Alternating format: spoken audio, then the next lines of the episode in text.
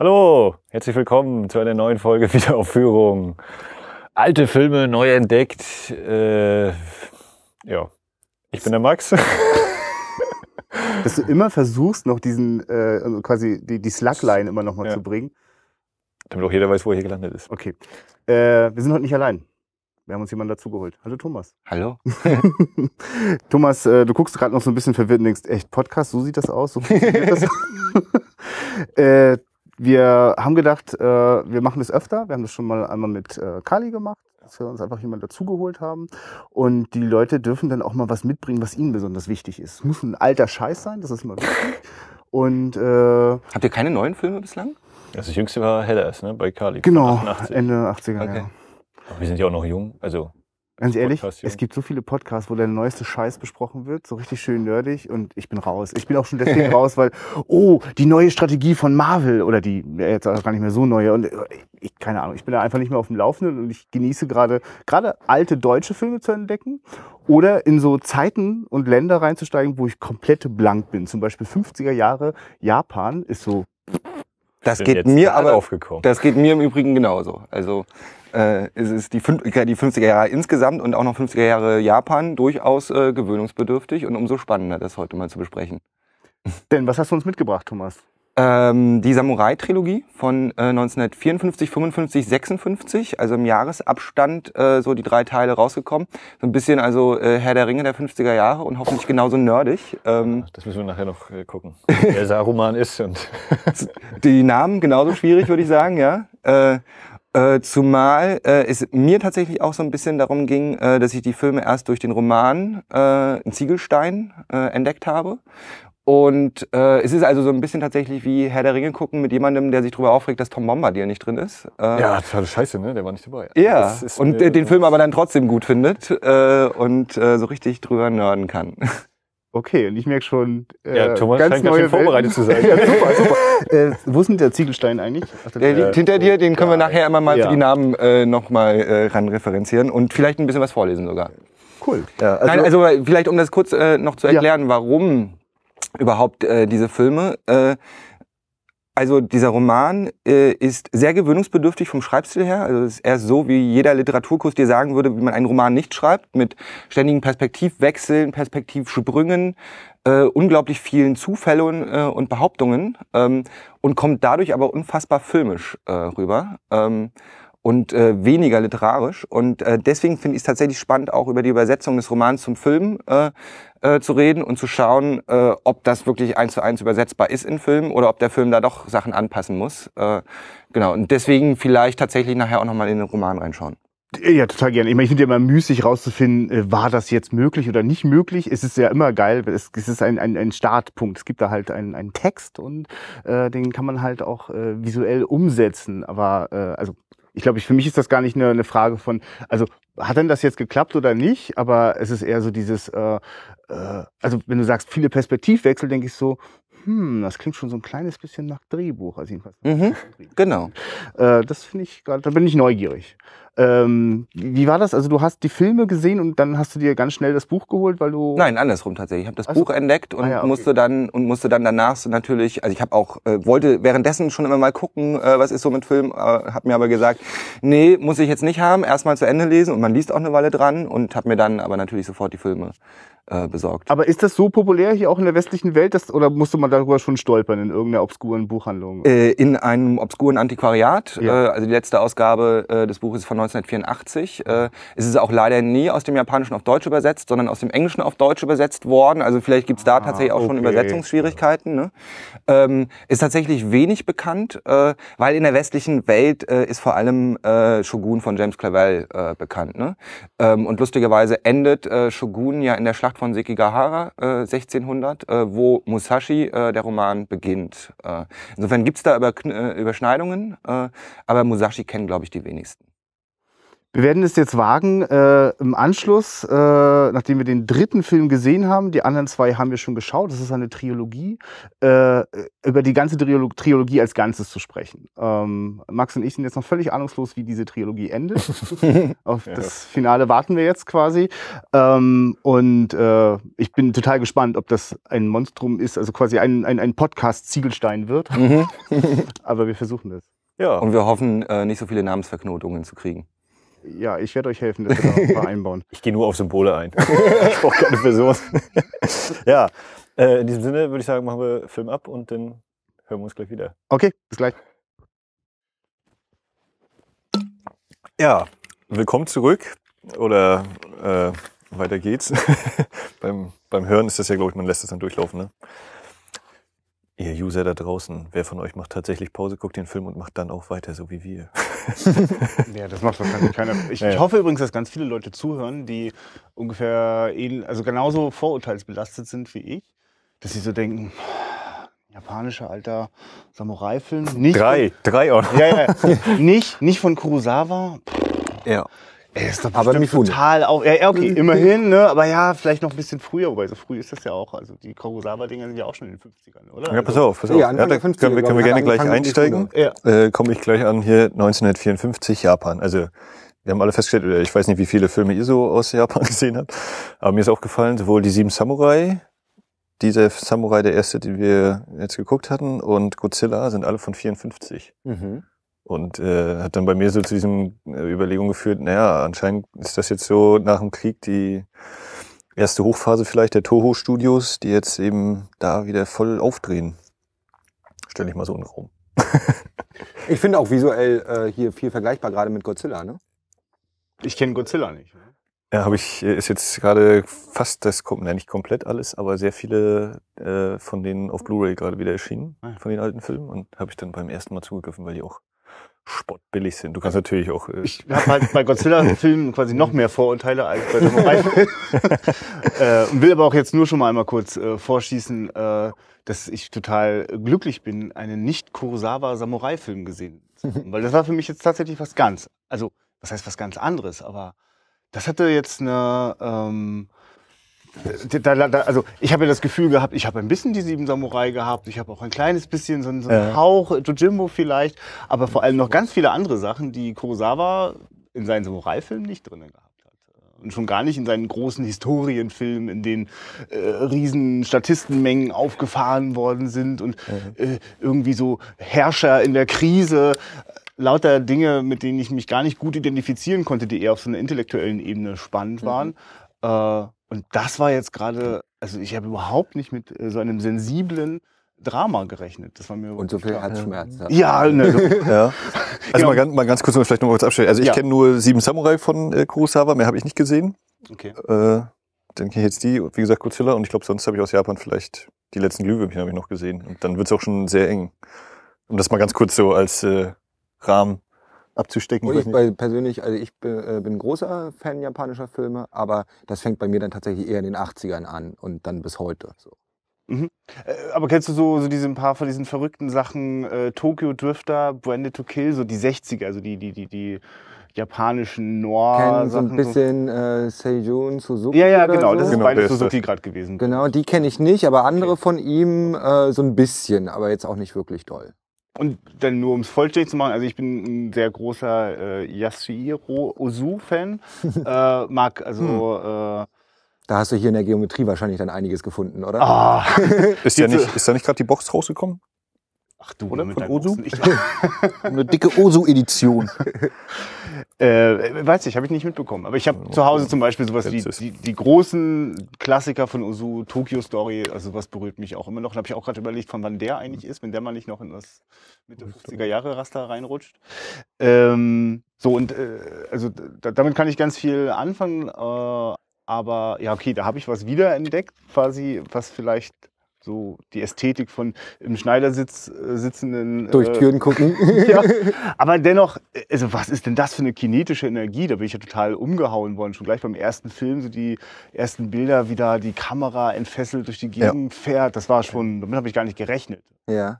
Was ich am spannendsten dabei finde, vielleicht geht das jetzt auch schon zu Ja. weit, wir, wir gehen gleich mal auf die Inhaltsangaben, Ja, glaube ich, oder? Aber was ich spannend finde, ist, wie sich diese kinetische Energie, äh, wie du es nennst, äh, entwickelt, auch mit äh, dem Charakter von äh, Musashi. Also Mhm. wie sich das beruhigt äh, über die Filme, finde ich ganz toll. Dann lass uns doch mal kurz mal, was haben wir denn eigentlich gerade gesehen? Und was haben wir davor schon gesehen? Weil wir alle drei Teile einmal kurz äh, zusammenpressen. Aber jetzt mal wirklich, das ist doch ein Film, oder was? Ich meine, es ist schon krass, dass es, also, aber es ist, ich, Und Das ist die gute alte Frage. Wie wäre es, wenn das jetzt als drei Teile angelegt war und nur der erste jemals erschienen wäre? Vor allem mich bei manchen Filmen so mit Fortsetzung, wenn es nur den Film gegeben hätte und es hat keinen Herr der Ringe die zwei Türme gegeben. Es ist ja so, dass der erste Teil ist Oscar schon- gewonnen hat, ne? Ja, Äh, sechs- und insofern hat der ja vermutlich schon ein westliches Publikum auch stark erreicht. Ob das die anderen beiden Teile auch äh, getan haben, ist fraglich. Na, der hat, äh, wie war das jetzt, 54 rausgekommen in Japan und dann 55 in Amerika und wenn ich das richtig verstanden habe, ich bin nicht sicher, ich glaube 56 hat er dann den Ehren-Oscar für den besten fremdsprachigen Film bekommen. aber ist was, was glaube ich damals einfach der Oscar für den fremdsprachigen Film Ja, ja. ist. so. Also, das war diese, Das ist ja 50er Jahre Oscar, ist ja was anderes Ja. als heutzutage Ja, ja, Oscar. Aber das, äh, also das sozusagen mit Zeitverzögerung, ne, das eine Weile gebraucht hat. Und in Deutschland kam man dann, glaube ich, erst in den 60ern sogar, wenn ich das richtig gelesen hatte. Uh. Na, ich weiß einfach nur in der Vorbereitung, habe ich so meinte zu Thomas, okay, gleich eine Trilogie, wie wär's denn, wenn wir den ersten gucken? ja, Mann, komm, Alter, der erste, da ist dann am Ende erstmal die Figur überhaupt klar. Da kannst du noch, muss man noch gleich weitermachen. Das, das sehe ich auch so. Also Ja. ich, ich habe sie nun halt wirklich innerhalb von 24 Stunden hintereinander gesehen und äh, möchte es nicht missen. Für mich gehört das schon sehr eng zueinander. Ich kann natürlich auch innerhalb der einzelnen Teile auch abgeschlossene Fäden finden oder, oder zumindest einen Bogen, der auch für sich als Film befriedigend ist. Aber okay, das ist, ist jetzt keine Trilogie nur im Geiste. Das ist schon ein klarer Plot, der da vorangetrieben wird, den ich gerne auch im Ganzen gesehen habe. So. Ja. Thomas darf jetzt einfach Apropos, genau. mal Inhaltsangabe. Wir gehen jetzt mal auf den Plot, oder? Bitte, Mach mal- ja, mach ja, also einfach mal wissen. Wir versuchen es und äh, wenn ich mich verknote, helft ihr mir oder kannst wir brechen ab. Also Äh, ich glaube, ich, glaub, ich krieg's in drei Sätzen vielleicht hin. du kriegst es in drei Sätzen hin. Ich brauche wahrscheinlich eine halbe Seite. Genau, aber Thomas hat ja auch die ganze Zeit den Ziegelstein das Papier vor sich. Äh, erstmal als Referenz für die Namen. äh, Weil ich, Ja. äh, Also ich äh, äh, kann sie, aber äh, ich will mich auch nicht äh, blamieren, indem ich dann mal doch welche äh, falsch hinkriege. Also äh, es beginnt ja 1600 äh, zur Schlacht äh, äh, bei Sekigahara. Ähm, das ist das Spannende. Wir sind also in einem Japan, ähm, wo äh, äh, um den um den um den äh, um die Rolle des Shoguns gerungen wird. Äh, viele verfeindete Familien. Äh, so äh, ist ja die Schlacht von Sekigahara auch entstanden. Ähm, Mittelpunkt Japans ist nach wie vor Kyoto. Äh, Edo ist, äh, also das heutige Tokio, ist in Entstehung. Äh, da gibt's ja im äh, dritten Teil jetzt ja auch einen wunderschönen Shot, äh, wo wir sehen Edo und äh, das überhaupt nicht das Bild von Edo ist, was man so hat, sondern wir sehen kleine Bauten mit Gerüst drumherum, also eher so Gartenlauben, habe ich das Gefühl. Also Edo existiert eigentlich noch nicht. Ähm, und wir sind in der Provinz äh, Miyamoto, äh, wo die beiden Freunde äh, Takeso und äh, Matahachi, äh, zwei junge Burschen, äh, die in unfreiwilliger Komik am Anfang auch schon von den alten Männern dargestellt werden, ähm, Taugenichtse nun also beschließen, äh, Samurais werden zu wollen und in diese Schlacht von Sekigahara ziehen. Leider sind sie auf der Verliererseite ähm, und entsprechend deprimiert und schwer verletzt äh, äh, datteln sie dann auch von dann nach der Schlacht. Ähm, sie können irgendwie die Provinz nicht verlassen, weil da noch verfeindete Soldaten sind und treffen auf Oko und deren Tochter Akemi. Äh, zwei äh, Frauen, die davon leben, äh, die äh, toten Samurai auszurauben und irgendwie mit Banditen äh, connected sind. Und äh, Takeso, der ein Heißsporn ist, der legt sich natürlich sofort mit den Banditen an ähm, und äh, sorgt dafür, dass Oko sich dadurch sofort in ihn verliebt und ihn anmacht. Äh, er sie aber abweist äh, und also Oko mit Akemi und äh, seinem Freund Matahachi äh, von dann zieht und ihn allein zurücklässt. Das Problem bei der Sache ist, dass äh, Matahachi zu Hause eine Verlobte hat, äh, äh, die Otsu heißt. Und Takeso sieht es nun als seine Aufgabe an, äh, Otsu davon zu unterrichten, dass Matahachi sie verlassen hat und geht in sein Heimatdorf zurück. Auf dem Weg dahin bringt er noch ein paar Samurai um, weswegen er dann irgendwie groß gesucht wird. Ähm, äh, außerdem ist zu Hause noch Usugi, die Mutter von Matahachi, von Tagesos Freund, äh, die ihn auch hasst, äh, weil er ja seinen, äh, ihren Sohn mit in die Schlacht gezogen hat und ihn auch sucht. Und also ist er jetzt irgendwie der Outlaw vom Herrn äh, in dieser Provinz. Niemand schafft es aber, ihn zu finden, weil er natürlich äh, sofort in eine Rage gerät und jeden umbringt. Äh, nur äh, äh, Takuan Soho, ein Mönch, der übrigens auch eine historische Figur ist, dem gelingt es mit List und Tücke, äh, ihn also äh, äh, einzufangen. Und äh, da finde ich die Figur von Takuan total spannend, der also immer dieser ruhige Mönch ist, der aber auch ein richtiges Arschloch sein kann. Und der erstmal dafür sorgt, dass äh, Takeso also am höchsten Baum aufgehängt wird und ein äh, paar Tage im schlimmen Wetter darbt. Also äh, ganz kurz, ne, weil du jetzt aufgehängt sagst, nicht, dass jetzt einer denkt, aufgehängt und äh, Am, am Bauch. gehängt, sondern So. er wird eben so als Gefängnis da, ist das ja quasi. Nur das, naja, weil, Nee, weil der, Schnür wird 10 Meter hochgezogen. Genau. So. als Paket hängt er da. Ja. Und aus irgendwelchen unergründlichen äh, äh, äh, Gründen, äh, während er dort also hängt, äh, verliebt sich Otsu, die äh, ehemals Verlobte von Matahachi, äh, der inzwischen gesagt hat, dass Matahachi mit Akemi abgezogen ist und äh, mit Oku, verliebt sie sich in ihn und äh, befreit ihn äh, hinter Takuans Rücken.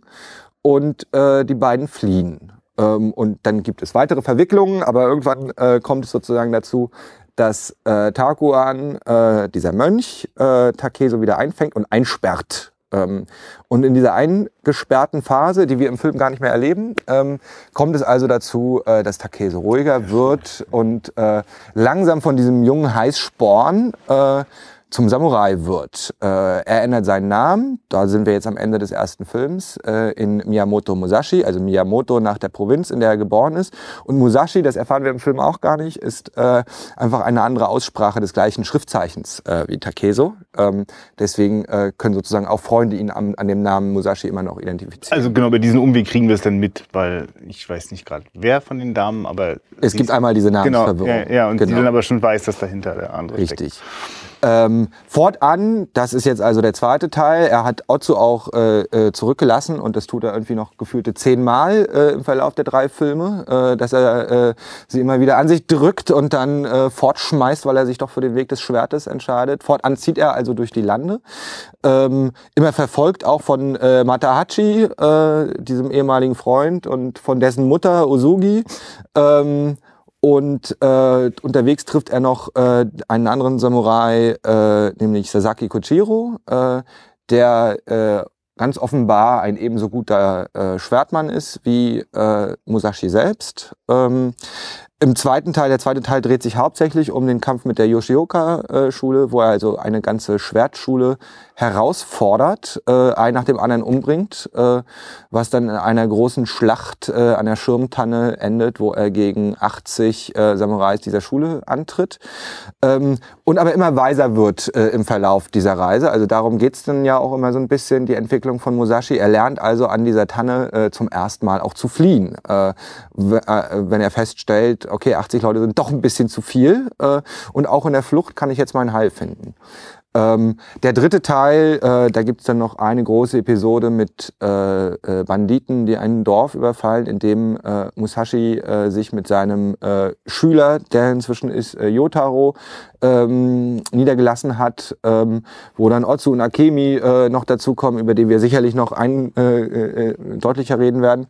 Und eigentlich ist, baut aber der dritte Teil dann natürlich auf die finale Schlacht mit Sasaki Kojiro auf, die dann äh, auf einer Insel äh, ungefähr zehn Minuten äh, am Ende des Films stattfindet. So, ich hoffe, es sind jetzt alle Fäden irgendwie so ein bisschen drin vorgekommen. Das ist natürlich alles wild miteinander verknüpft und äh, unfassbar soapig. Äh, und man kann gar nicht alles erwähnen, was irgendwie relevant ist für die Filme. Ist glaube ich auch bei so einem Gemälde ist das gar nicht so einfach. Ja. Ja, Gemälde ist ein schönes Wort, ja. Also, äh, wollt, wolltest du noch die drei Sätze? Die hätten mich jetzt noch interessiert. Die drei Sätze würde ich auch gerne hören, ja. Ah, Teil 1, äh, Takeso will Samurai werden. Teil 2, Takeso heißt mittlerweile Miyamoto Musashi und äh, bekommt eine, na gut, nicht mehr drei Sätze, bekommt äh, von einem Priester den Rat, dass er nicht nur, äh, nicht nur, dass es nicht nur starke Männer gibt, sondern auch starke Männer, die äh, den Geist ordentlich einsetzen und damit zu Samurais werden. Und das ist dann eben seine Und da fängt er an zu Episode auf schnitzen. den zweiten Teil. Und im dritten geht es dann eben darum, dass er seine Meisterschaft erfährt und äh, ja, das war Samurai. Eins, zwei, drei. ganz, äh, ganz stark auf die Person bezogen, ja. Ich würde mich, mich würde ja interessieren, äh, wie das bei euch wirkt. Also ich kenne ja nun die Person des äh, Films und des Romans äh, in- und auswendig und die Szenen und bin auch also, ne, völlig äh, voreingenommen, weil ich natürlich jede einzelne Szene und jede einzelne Figur auch liebe. Ähm, und äh, ich weiß ehrlich gesagt gar nicht, wenn man das alles so gerafft sieht, äh, ob man das versteht. Das ist, interessiert mich immer bei asiatischen Filmen, weil ich ganz oft das habe, dass, ähm, dass eine Geschichte in Asien äh, äh, so bekannt ist, dass die Filmemacher gar nicht mehr irgendwie groß äh, äh, Expositionen betreiben müssen oder groß irgendwas erklären müssen. Da ist dann plötzlich Yotaro halt der Schüler, äh, wo das gar nicht thematisiert wurde. Und alle wissen Bescheid, was da gerade passiert. Äh, und äh, wie das bei euch rüberkommt. Also ich hatte insbesondere äh, beim ersten Film am Anfang, da wurden so viele krasse, dicke Bretter auf den Tisch geschmissen in so kurzer Zeit, dass, also da bin ich definitiv nicht immer hinterhergekommen. Es wird ja auch davon ausgegangen, dass, also wenn, wenn sich ein Samurai als Ronin bezeichnet, das muss man dann schon wissen, was das ist. So, Ja, das ist für mich, für mich ist eben 96 der, der Film Ronin. Michael Lonsdale malt kleine Puppen an. Ja, So ich glücklicherweise, auch glücklicherweise hat der da ja von den Drehbuchautoren schöne, schwülstige Sätze über die Samurai, die ohne Herrscher alleine unterwegs Ja, ja. sind, äh, äh, reingekommen. Deswegen, aber Also unter der Vorbildung bin ich aber auch ran, ja. Ja. Ronin hat keinen Herrn und ist deswegen kein Aber- voller Samurai. Genau, also da wird vieles vorausgesetzt, wo, wo ich mir nicht sicher bin, wo ich, also wenn du zum Beispiel auch sagst, ja, da sieht man die eine Stadt und die, das ist ja wie ein Scherz, weil sie ganz anders wirkt, als sie eigentlich hätte. Aber dann denke ich, oh Gott, keine Ahnung, wie diese Stadt eigentlich aussieht. Also da bin ich auch schon auch äh, einfach vom, von, der, von der Kultur, von dem Kulturkreis äh, überfordert, weil ich das gar nicht kenne. Ja, das habe ich auch ganz oft gehabt. Was aber, was aber tollerweise die ganze Zeit passiert, also da, da, da gehe ich jetzt schon gleich wieder auf eine formale Ebene, aber die, die, die hilft mir halt, wenn ich da beim Inhalt nicht immer hundertprozentig hinterherkomme. Das Ganze wirkt wie eine Märchenwelt. Also manchmal kippt es so in den Heimatfilm vielleicht, aber im Großen und Ganzen ist das für mich wie eine märchenhafte Welt, in der ich wirklich auch durch große Teile äh, äh, äh, des, des, des, des Landes Japan reise und äh, das, das wird, ähm, also das kriegt so eine Überhöhung, dass Mm, Also ich habe da quasi so immer so ein positives Staunen und Wundern. Ähm, also ich vermisse denn nicht, dass ich denn da jetzt was ganz konkret vielleicht gar nicht äh, äh, einordnen kann, weil ich zum Beispiel auch nicht eins zu eins überlege, wie historisch ist denn das jetzt gerade. Obwohl die ganze Zeit das Setting schon absolut auch realistisch ist. Also es ist auch toll ausgestattet und lebendig. Ähm, es gibt, also wenn ich sage eine märchenhafte Überhöhung, dann eigentlich nur, dass immer wieder mit sehr malerischen Landschaftsaufnahmen gearbeitet wird, die manchmal tatsächlich malerisch am Horizont sind, weil sie im Und Studio auch im Vordergrund der Kulissen. So. Aber das Ja, ist ja, ein guter, so guter auch. Punkt. Ich habe auch, äh, also gerade beim ersten Teil habe ich so gedacht, Mann, Alter, das haben die alles in der Natur gedreht, das ist ja überhaupt nicht Studio.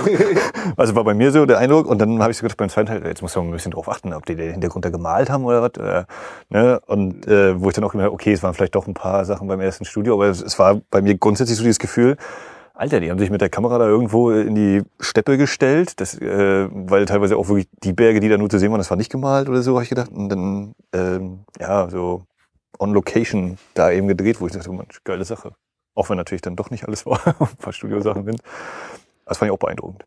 Und äh, mit diesen äh, Sachen denn nicht einordnen können, ich habe da am ehesten wirklich damit äh, äh, umzugehen, wie dort Frauen sich verhalten. Das ist eigentlich das, ne? also sozusagen da äh, nicht also es gibt dort melodramatische Szenen, äh, in denen die Frauen ganz herzzerreißend weinen und äh, äh, sozusagen sich offenbar ihrem Glück selbst im Weg stehen oder oder oder oder der Mann sich dem also aber das ist dann manchmal für mich gar nicht so richtig greifbar. Es gibt ja immer wieder Momente zwischen äh, Ozu, Otzu? Otzu und und äh, oh Gott, den Namen der. Fischgeil.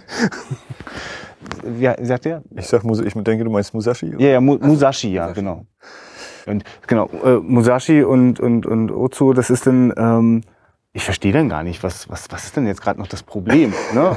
Aber natürlich gibt es da offenbar eins. Aber äh, das, ist, das ist manchmal schwierig für mich äh, einzuordnen. Also Ja, das hab ich, also ich habe es auch gemerkt, so ähm, allgemein so ne, diese ganze Kultur, äh, auch immer dieses, wie man sich hinsetzt und man geht so rein und so und so sagt man guten Tag und verbeugt sich und also auch so eine Sachen. Ja, was du eben sagst, du, diese Gefühlsausbrüche teilweise und man dann irgendwie nur zwei Sätze hat. Ich meine, es kann auch dann immer mit an den Untertitelungen liegen. Wir haben jetzt mit englischen Untertiteln geguckt, wie viel da verloren geht, weiß ich natürlich auch nicht. Aber es ist ein anderer ihr sicher, Kulturkreis dass das, dass das ein Japan-Ding ist? Also äh, es wird ja oft auch mit äh, vom Winde verweht äh, verglichen. Ähm, ich weiß nicht, ob das eine ähnliche Zeit ist, äh, vom Winde verweht, auch 50er oder 60er, äh, bin ich mir gerade nicht sicher.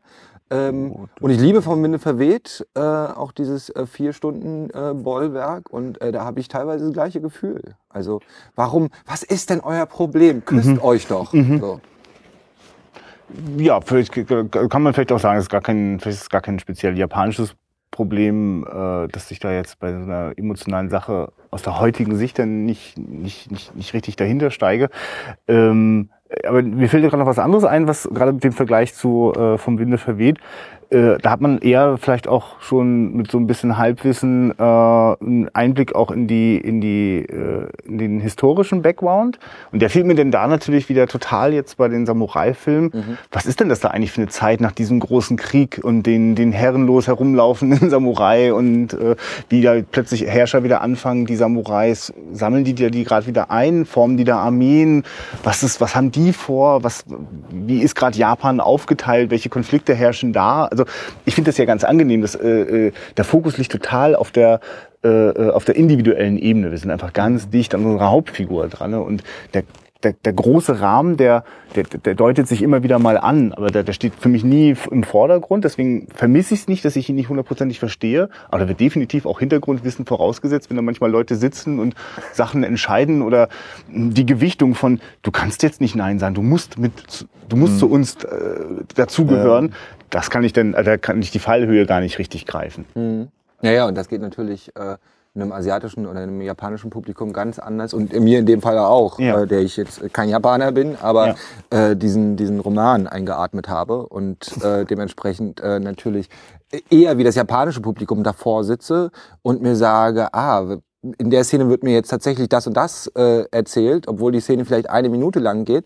Und ähm, die Szenen, das ist das Spannende. Die Szenen äh, in sich, die sind total akkurat. Also ähm, es ist ja, wenn, wenn, wenn so ein Buch so bekannt ist wie, wie, wie dieses jetzt in Japan und äh, so viel zur Kultur auch beigetragen hat, äh, dann sind ja die einzelnen Szenen auch unglaublich wichtig, äh, auch was die bedeuten. Und da ist immer wieder, der Film nimmt sich ganz viele Freiheiten äh, vom Buch, aber in dieser einen Szene, also äh, der Anfang des zweiten äh, Films, der Kampf mit Baiken zum Beispiel, ne? oder auch äh, die, die, der Kampf mit äh, Denshishiro, ähm, wo er aus dem, aus dem Geisha-Tempel äh, kurz losgeht, äh, um mit dem, äh, mit dem äh, Bruder der äh, Yoshioka-Schwertschule zu kämpfen. Ähm, da drumherum äh, ist ganz viel anders, aber genau in dieser Szene plötzlich fängt es an zu schneien. Das ist wichtig für die Szene ähm, und genau das will ich sehen. Ich wäre enttäuscht, wenn es in dieser Szene nicht schneien würde. und es ist total unmotiviert im Film, dass es plötzlich schneit. Aber es ist für mich äh, wichtig und wahrscheinlich für das japanische Publikum, dass es da schneit. Und ich glaube, das sind diese äh, Momente, wo, wo das Märchenhafte für mich vordergründig, also, also das löst sich für mich über das Märchenhafte dann auf. Das sind so diese kleinen Pinselstriche, die äh, es sozusagen ein wenig äh, überhöhen und ähm, Ja, das, äh, also das ist eigentlich dieses, äh, was ich auch gerne mag, wenn eben mal nicht alles erklärt wird oder so. Oder der Filmemacher vielleicht auch sagt, so, ihr kennt das oder ich setze es einfach voraus und gehe davon aus, dass alle das wissen. Ähm, und das mag ich ja auch, wenn einem eben nicht immer erzählt wird, hier, das ist jetzt das und das und das schneit, weil so und so. Und ja, auch wenn da wahrscheinlich dann viele, also äh, mir fällt jetzt eben, weil ich ja Michael Mann-Fan bin, Public Enemies, da ist auch ganz viel, wird da irgendwie vorausgesetzt und das durchschaue ich auch nicht alles, aber so ein paar Sachen, wo ich dann auch denke, aha, ja, das ist ja so und so und deswegen, und die werden gar nicht groß eingeführt, die Figuren, die kennt man eben sozusagen. Na, ich, ich, ich finde, der Film entscheidet sich ja auch quasi, also das, das große Ganze ist im Zweifel immer auch einfach ein, ein, ein, ein märchenhaftes, schönes, grausiges Panorama. Äh, und, äh, äh, und ansonsten entscheidet sich ganz klar für, das, äh, für unsere Hauptfigur. Also, und, also da bin ich so nah dran. Ist es im Buch auch so?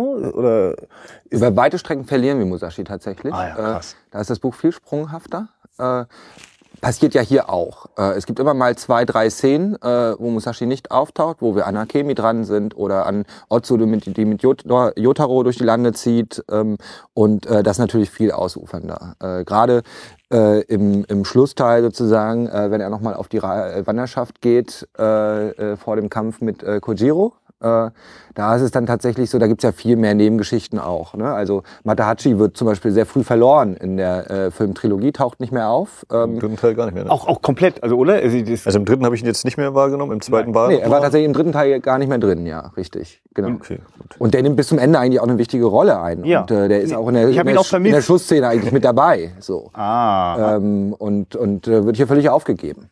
So. Oder auch Akemi, die jetzt äh, hier viel zu früh äh, und plötzlich einen Tod stirbt. Warum muss Akemi sterben? Äh, Na, das ist aber, das hätte ich jetzt so in diesem Drama. ja, ja, ja, nee, ich verstehe Also, das. Ich verstehe äh, das aus filmischer Sicht total, warum Ja. Akemi umgebracht wird. So. Also für mich Aber ist als, es ja. als der, ne, als der Herr der Ringe-Fan, der Tom Bombadil vermisst, äh, wenn wir mal wieder dabei sind, äh, dann sage ich mir Scheiße. Mein Lieblingscharakter äh, im, im Film, äh, das muss doch nicht sein. Ja. Aber das ist eben, es, gibt das Buch und es gibt einen Film oder es gibt ja hunderte Filme anscheinend zu dem, zu dieser Person oder zu dieser Thematik. Und äh, da greift man sich eben das raus, was man meint, was genau. so erzählen will und so. Das, Ja, wir können einfach eigentlich nur gucken, inwieweit manchmal äh, Sachen, die vielleicht, äh, ähm, also wo ich mich auf die emotionale Ebene rette, weil ich den großen Zusammenhang nicht hinbekomme, bin ich natürlich jetzt neugierig, was du uns einfach aus dem Buch quasi mitgeben kannst. Äh, eine Sache mit dem, mit dem Perspektivwechsel, die ich richtig, das springen wir jetzt natürlich, aber äh, das fand ich richtig großartig äh, bei der Figur von Kojiro, also quasi dem, das ist ja schnell ausgemacht, ich glaube sogar schon auch im zweiten Film, also mindestens auf jeden Fall äh, im dritten Film ist der ja quasi der Antagonist, ne? gegen den wird das große Duell Der ist auch, stattfinden. das merkt man an der Sprache sofort. Ja, ja, Die ja. Art und Weise, wie er spricht, ist Wirklich. sofort klar Antagonist. Und ich finde übrigens total krass modern. Also wie der mit diesen langen Haaren und diesen, diesen femininen äh, Gesichtsausdruck, da denke ich immer die ganze Zeit schon total an äh, moderne äh, äh, äh, japanische Genrefilme einfach, ne? wo die Leute. Äh, ähm, was wollte ich jetzt gerade sagen? Achso, jedenfalls, ich finde es total grandios, wie, wie ich fast teilweise fast gleich auf intensiv in der Geschichte von Kojiro drin bin und der eben nicht platt ein Bösewicht ist. Also so im Sinne von, Ganz im Gegenteil, ich habe sehr viel Sympathie mit ihm. Ne? Ich habe also schon lange kein Duell mehr, das sich angekündigt hat, gesehen, wo ich beim besten Willen nicht weiß, wie es ausgehen soll. Und ja, also vielleicht auch gar nicht will, dass einer gewinnt oder verliert. Ja. Ne? Dass man sagt, äh, könnt ihr nicht zusammen gegen alle anderen kämpfen? Ja, es ist schon, ich finde, es versteckt sich dann noch thematisch drin, äh, wenn wir über, über Ambition und Selbstfindung reden, ne, was für mich so das Thema ist. Ähm, äh, dann sehen wir da einfach zwei ganz unterschiedliche Wege äh, der Ambition. Äh, nämlich Musashi, der sich äh, immer mehr auf sich selbst zurückzieht, der begreift, dass die Stärke, wie ihm der Mönch dort gesagt hat, äh, nicht das Heil ist äh, und der dann auch immer mehr Kämpfe meidet, weil er gar nicht diese Aggression sieht, sondern dass der Weg des Schwertes eben eher eine Philosophie ist. Und Kojiro, der ja wirklich auch die Machtambition hat, der also wirklich der Lehrer Der des das ja werden will und Weil du das mit dem Schwert gerade sagst, das ist jetzt wahrscheinlich auch wieder, im dritten Teil ist es ja so ganz offensichtlich das erste Mal, dass äh, Musashi dann sein Schwert in die Hand nimmt, ist irgendwann, weiß ich, nach zwei Dritteln des Films. Vorher macht er mit dem, ähm, hat er nie sein Schwert, er, er, entschuldigt sich ganz am Anfang bei dem Kampf da für seinen, Was ich seinen eine ganz äh, große Szene finde. Also vielleicht sollten wir die ja. ganz kurz erzählen. Äh, Das ist sozusagen also äh, ein Turnier der, ich glaube, Hoson-Tempel äh, genau, Mönche. Priester, Mönche. Ähm, und äh, der eine Priester, der besiegt ganz viele Leute und ruft dann aus, wer ist der Nächste? Äh, wer will hier äh, der Champion werden? Und äh, das ist die erste Szene des Films und äh, sofort kommt irgendwie äh, die Kamera auf äh, Musashi.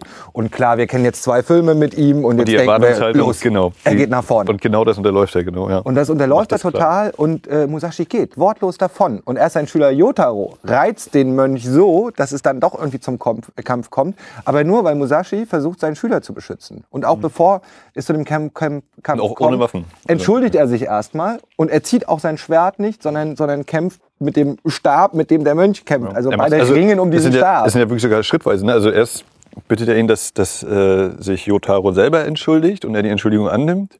Dann entschuldigt er sich in seinem Namen und dann, als der Mönch halt immer noch nee, meint, hier, jetzt muss ich mit meinem Zauberspeer da mal zustechen, dann nimmt er sich einfach nur, also nimmt sich in Anführungszeichen einfach nur den Speer und hält dagegen. Also er, er wird gar nicht offensiv irgendwie tätig er, und er nimmt irgendeine Waffe in die Hand. Er wehrt ja wirklich nur ab.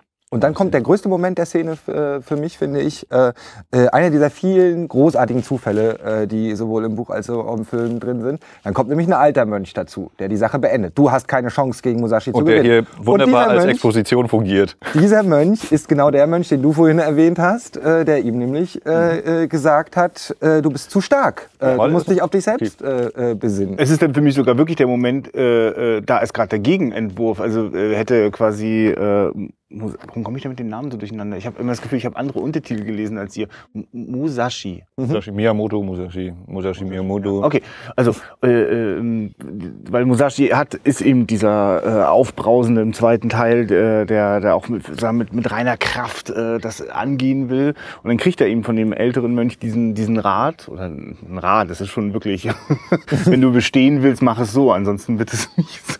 Und äh, also äh, äh, quasi eine also auch eine eine geistige Kraft zu entwickeln und reine körperliche Kraft bedeutet nichts. Und und da ist aber äh, dann So ist endet ja Teil 2 auch, ne? Auch mit der Rückblende nochmal auf den Satz äh, dieses Mönches, Ah ja, wo, er stimmt, zum ersten richtig. Ja, ja, ja, Mal, stimmt, äh, ja. wo er zum ersten Mal ja flieht. Genau, und, und äh, genau dann haben wir jemanden, der, der rein mit seiner körperlichen Kraft äh, äh, die, die Situation beherrschen will und, äh, Ja, ja. und dann schon an einen deutlich weiseren äh, Samurai. Nee, also es äh, ganz gelungene Einführung. Ne? Einmal dieses eben, wie er sich schon weiterentwickelt hat und dann auch nochmal für, ach ja, der letzte Film war jetzt ein Jahr her und dann, dass uns der Mönch eben sagt über seinen kämpfenden äh, Kollegen eben, ja, das ist hier Musashi, der hat schon über 60 und x Ja. Duelle alle ge gewonnen und nimm mal lieber deinen Speer runter, ich, du kriegst trotzdem den Sieg so. Also wunderbar, wie eben in dieser einen Szene so viel schon gleich wieder äh, erklärt wird oder eben dem Zuschauer bewusst gemacht wird, ne? Mit zwei, drei Szenen. Wollen wir ganz vorne anfangen, beim ersten Film? Ja. Ihr, geht normalerweise chron- chronologisch durch? Äh, unterschiedlich, weil was dann eben dann so in, du, was dann so genau. und gerade weil du jetzt auch zum Beispiel in der Rückblende sagst, da wollte ich jetzt auch gleich wieder anknüpfen mit, äh, ja, das ist ja so und das kommt schwer, aber also gut, der erste Teil war ja für mich ne, wieder mal völliges Neuland und äh, was mich da sehr äh, bewegt hat, war eben das, du wirst glaube ich, hatten wir es schon bei der Aufnahme, Ja, mit den Kamerafahrten, die es gibt und die ja auch in Teil 2 und 3 vorkommen und ich hatte auch das Gefühl, dass es die äh, sind ja entweder von links nach rechts oder von rechts nach links und mir war so, als ob zu Beginn sehr viel von rechts nach links die Bewegung ist der Kamera. Okay. Und das ist dann, also gerade beim ersten Teil jetzt, und dann hinten raus wird es eher von, von links nach rechts. Und dann hatte ich versucht, mir zu überlegen, ob das da irgendeinen Zusammenhang gibt mit der Entwicklung, äh, ob das sein kann, das irgendwie erst heißt, immer geht's scheinbar vorwärts und dann aber in die richtige Richtung nachher zum Schluss. Kann ich jetzt nicht genau belegen, aber äh, wer jetzt mithört, kann sich das dann unter dem Aspekt mal angucken. Das ist, das ist mir auch Äh, aufgefallen. Äh, und was ich total faszinierend fand, war dieser eine abgestorbene Baum. Äh, als sie da im Graben sind und äh, die Schlacht gerade zu verlieren drohen und sie da eben noch graben und dann ist da ein so ein Baum so abgeknickt wie so ein kleines R, der eben völlig tot ist und der für mich eben so, oh, geiles Symbol für dieses ganze Chaos, was da herrscht. Eigentlich ist das Leben der Baum und dann ist hier eben so ein abgestorbener äh, Stamm, der da noch halb steht. Und dann kam ja nachher später nochmal einen großen Baum, äh, wo Musashi dann ja oder Takeso da noch äh, dranhängt eben. Also dass eben die Bäume auch äh, als Symbol hier fungieren aus meiner Sicht. Ja, das mal so erstmal Raum. Ich weiß nicht, ob also ich würde immer nicht so weit gehen, äh, äh, das äh, zum Symbol zu machen. Ähm, äh, was ich aber auf jeden Fall auch finde, ist äh, also faszinierend, wie er die Landschaft äh, nutzt, um die Bilder zu gestalten. Also äh, in diesen Kamerafahrten, äh, in den erwähnten, da ist immer Vordergrund. Also entweder äh, fahren wir durch Schilf, Gras äh, oder Bäume. Ähm, wir haben gerade im ersten Teil und im zweiten Teil äh, dann auch noch ein bisschen immer, also dieses 4 zu 3 wird extrem genutzt, äh, indem wir also immer irgendwie im Vordergrund Bäume haben, die das Bild zusätzlich einrahmen. Das Licht ist als Spot irgendwie in der Mitte, äh, wo Sachen passieren. Und immer wird diese Natur, wie, wie auch in den Häusern, die Geometrie, genutzt, äh, um das Bild einzurahmen. So, um, um etwas extrem zu verdichten, so dass ich immer so ein ganz intimes Gefühl habe, obwohl viel des Films draußen spielt. Das finde ich faszinierend an den Bäumen. Ich überlege, ich versuche gerade noch den, den, den Bogen vom ersten Teil wieder zusammenzukriegen. Also, weil für mich hat sich das auch, ich könnte jetzt noch ganz lange über diese äh, äh, größere Schlachtszene am Anfang erzählen, weil die sehr eindrucksvoll ist und die ja, wie auch der Rest des Films, äh, mit wie, also die gar keine expliziten Gewaltdarstellungen braucht, um, um, um nachhaltig äh, das, äh, das, das verheerende Ausmaß zu zeigen. Ähm, und und das, also es ist so eindrücklich, dass, dass das schwingt schon auch noch mit, weil die, wir erleben die ja ganz am Anfang wirklich ja fast, das ist ja fast kindisch, wie die da auf dem Baum irgendwie rumalbern und äh, äh, wie die dann mit so einer Kriegsbegeisterung dort hineinstürzen und dann scheinbar wirklich den beschissensten Job von allen machen, nämlich Gräben ausheben. Und dann ist Rückzug und alles war umsonst. Das war für mich übrigens auch äh, eine Art Überraschung, als es losging und dann eben Takeso so, komm, Matahari, wir ziehen jetzt in den Krieg hier, kommst mit. Ah nee, du hast ja deine Freundin, dann brauchst du ja auch nicht. Und dann eben Matahachi, ja, hm. und dann kommt er doch und dann habe ich gedacht, aha, also der, der, der Kaizo, der wird wahrscheinlich gleich umkommen und der Matahachi ist der Überlegte, der äh, dann zum großen Star wird oder so. Völlig falsch. Ich habe das übrigens immer bei Toshiro Mifune, dass ich immer ganz kurz am Anfang immer gucke, also bei Sieben Samurai immer, doch, doch, doch, das ist er ja natürlich. Ich habe ich hab ihn auch erst Also nicht erkannt und dann habe ich so, aha, okay. Jetzt wieder nach drei Filmen möchte ich behaupten, ich weiß es ganz genau. Und trotzdem bin ich manchmal immer kurz unsicher. Und äh, unterscheiden sich massiv voneinander, die beiden. Aber naja, es ist am Anfang. Hm. Ja, ja, Matahachi ist ja von Anfang an auch so ein bisschen der, der devote äh, Weinerliche, ne? während äh, Takeso äh, dieser völlig in Rage Mhm. geratene Wirbelwind ist. Und es ist eigentlich interessant, dass der da eine Entwicklung, äh, also der Mifune dort eine, eine Figur spielen kann mit einer Tiefe, die hat natürlich in Jojimbo und äh, ähm, äh, dem anderen von Kurosawa, Jojimbo und Sanjuro, genau.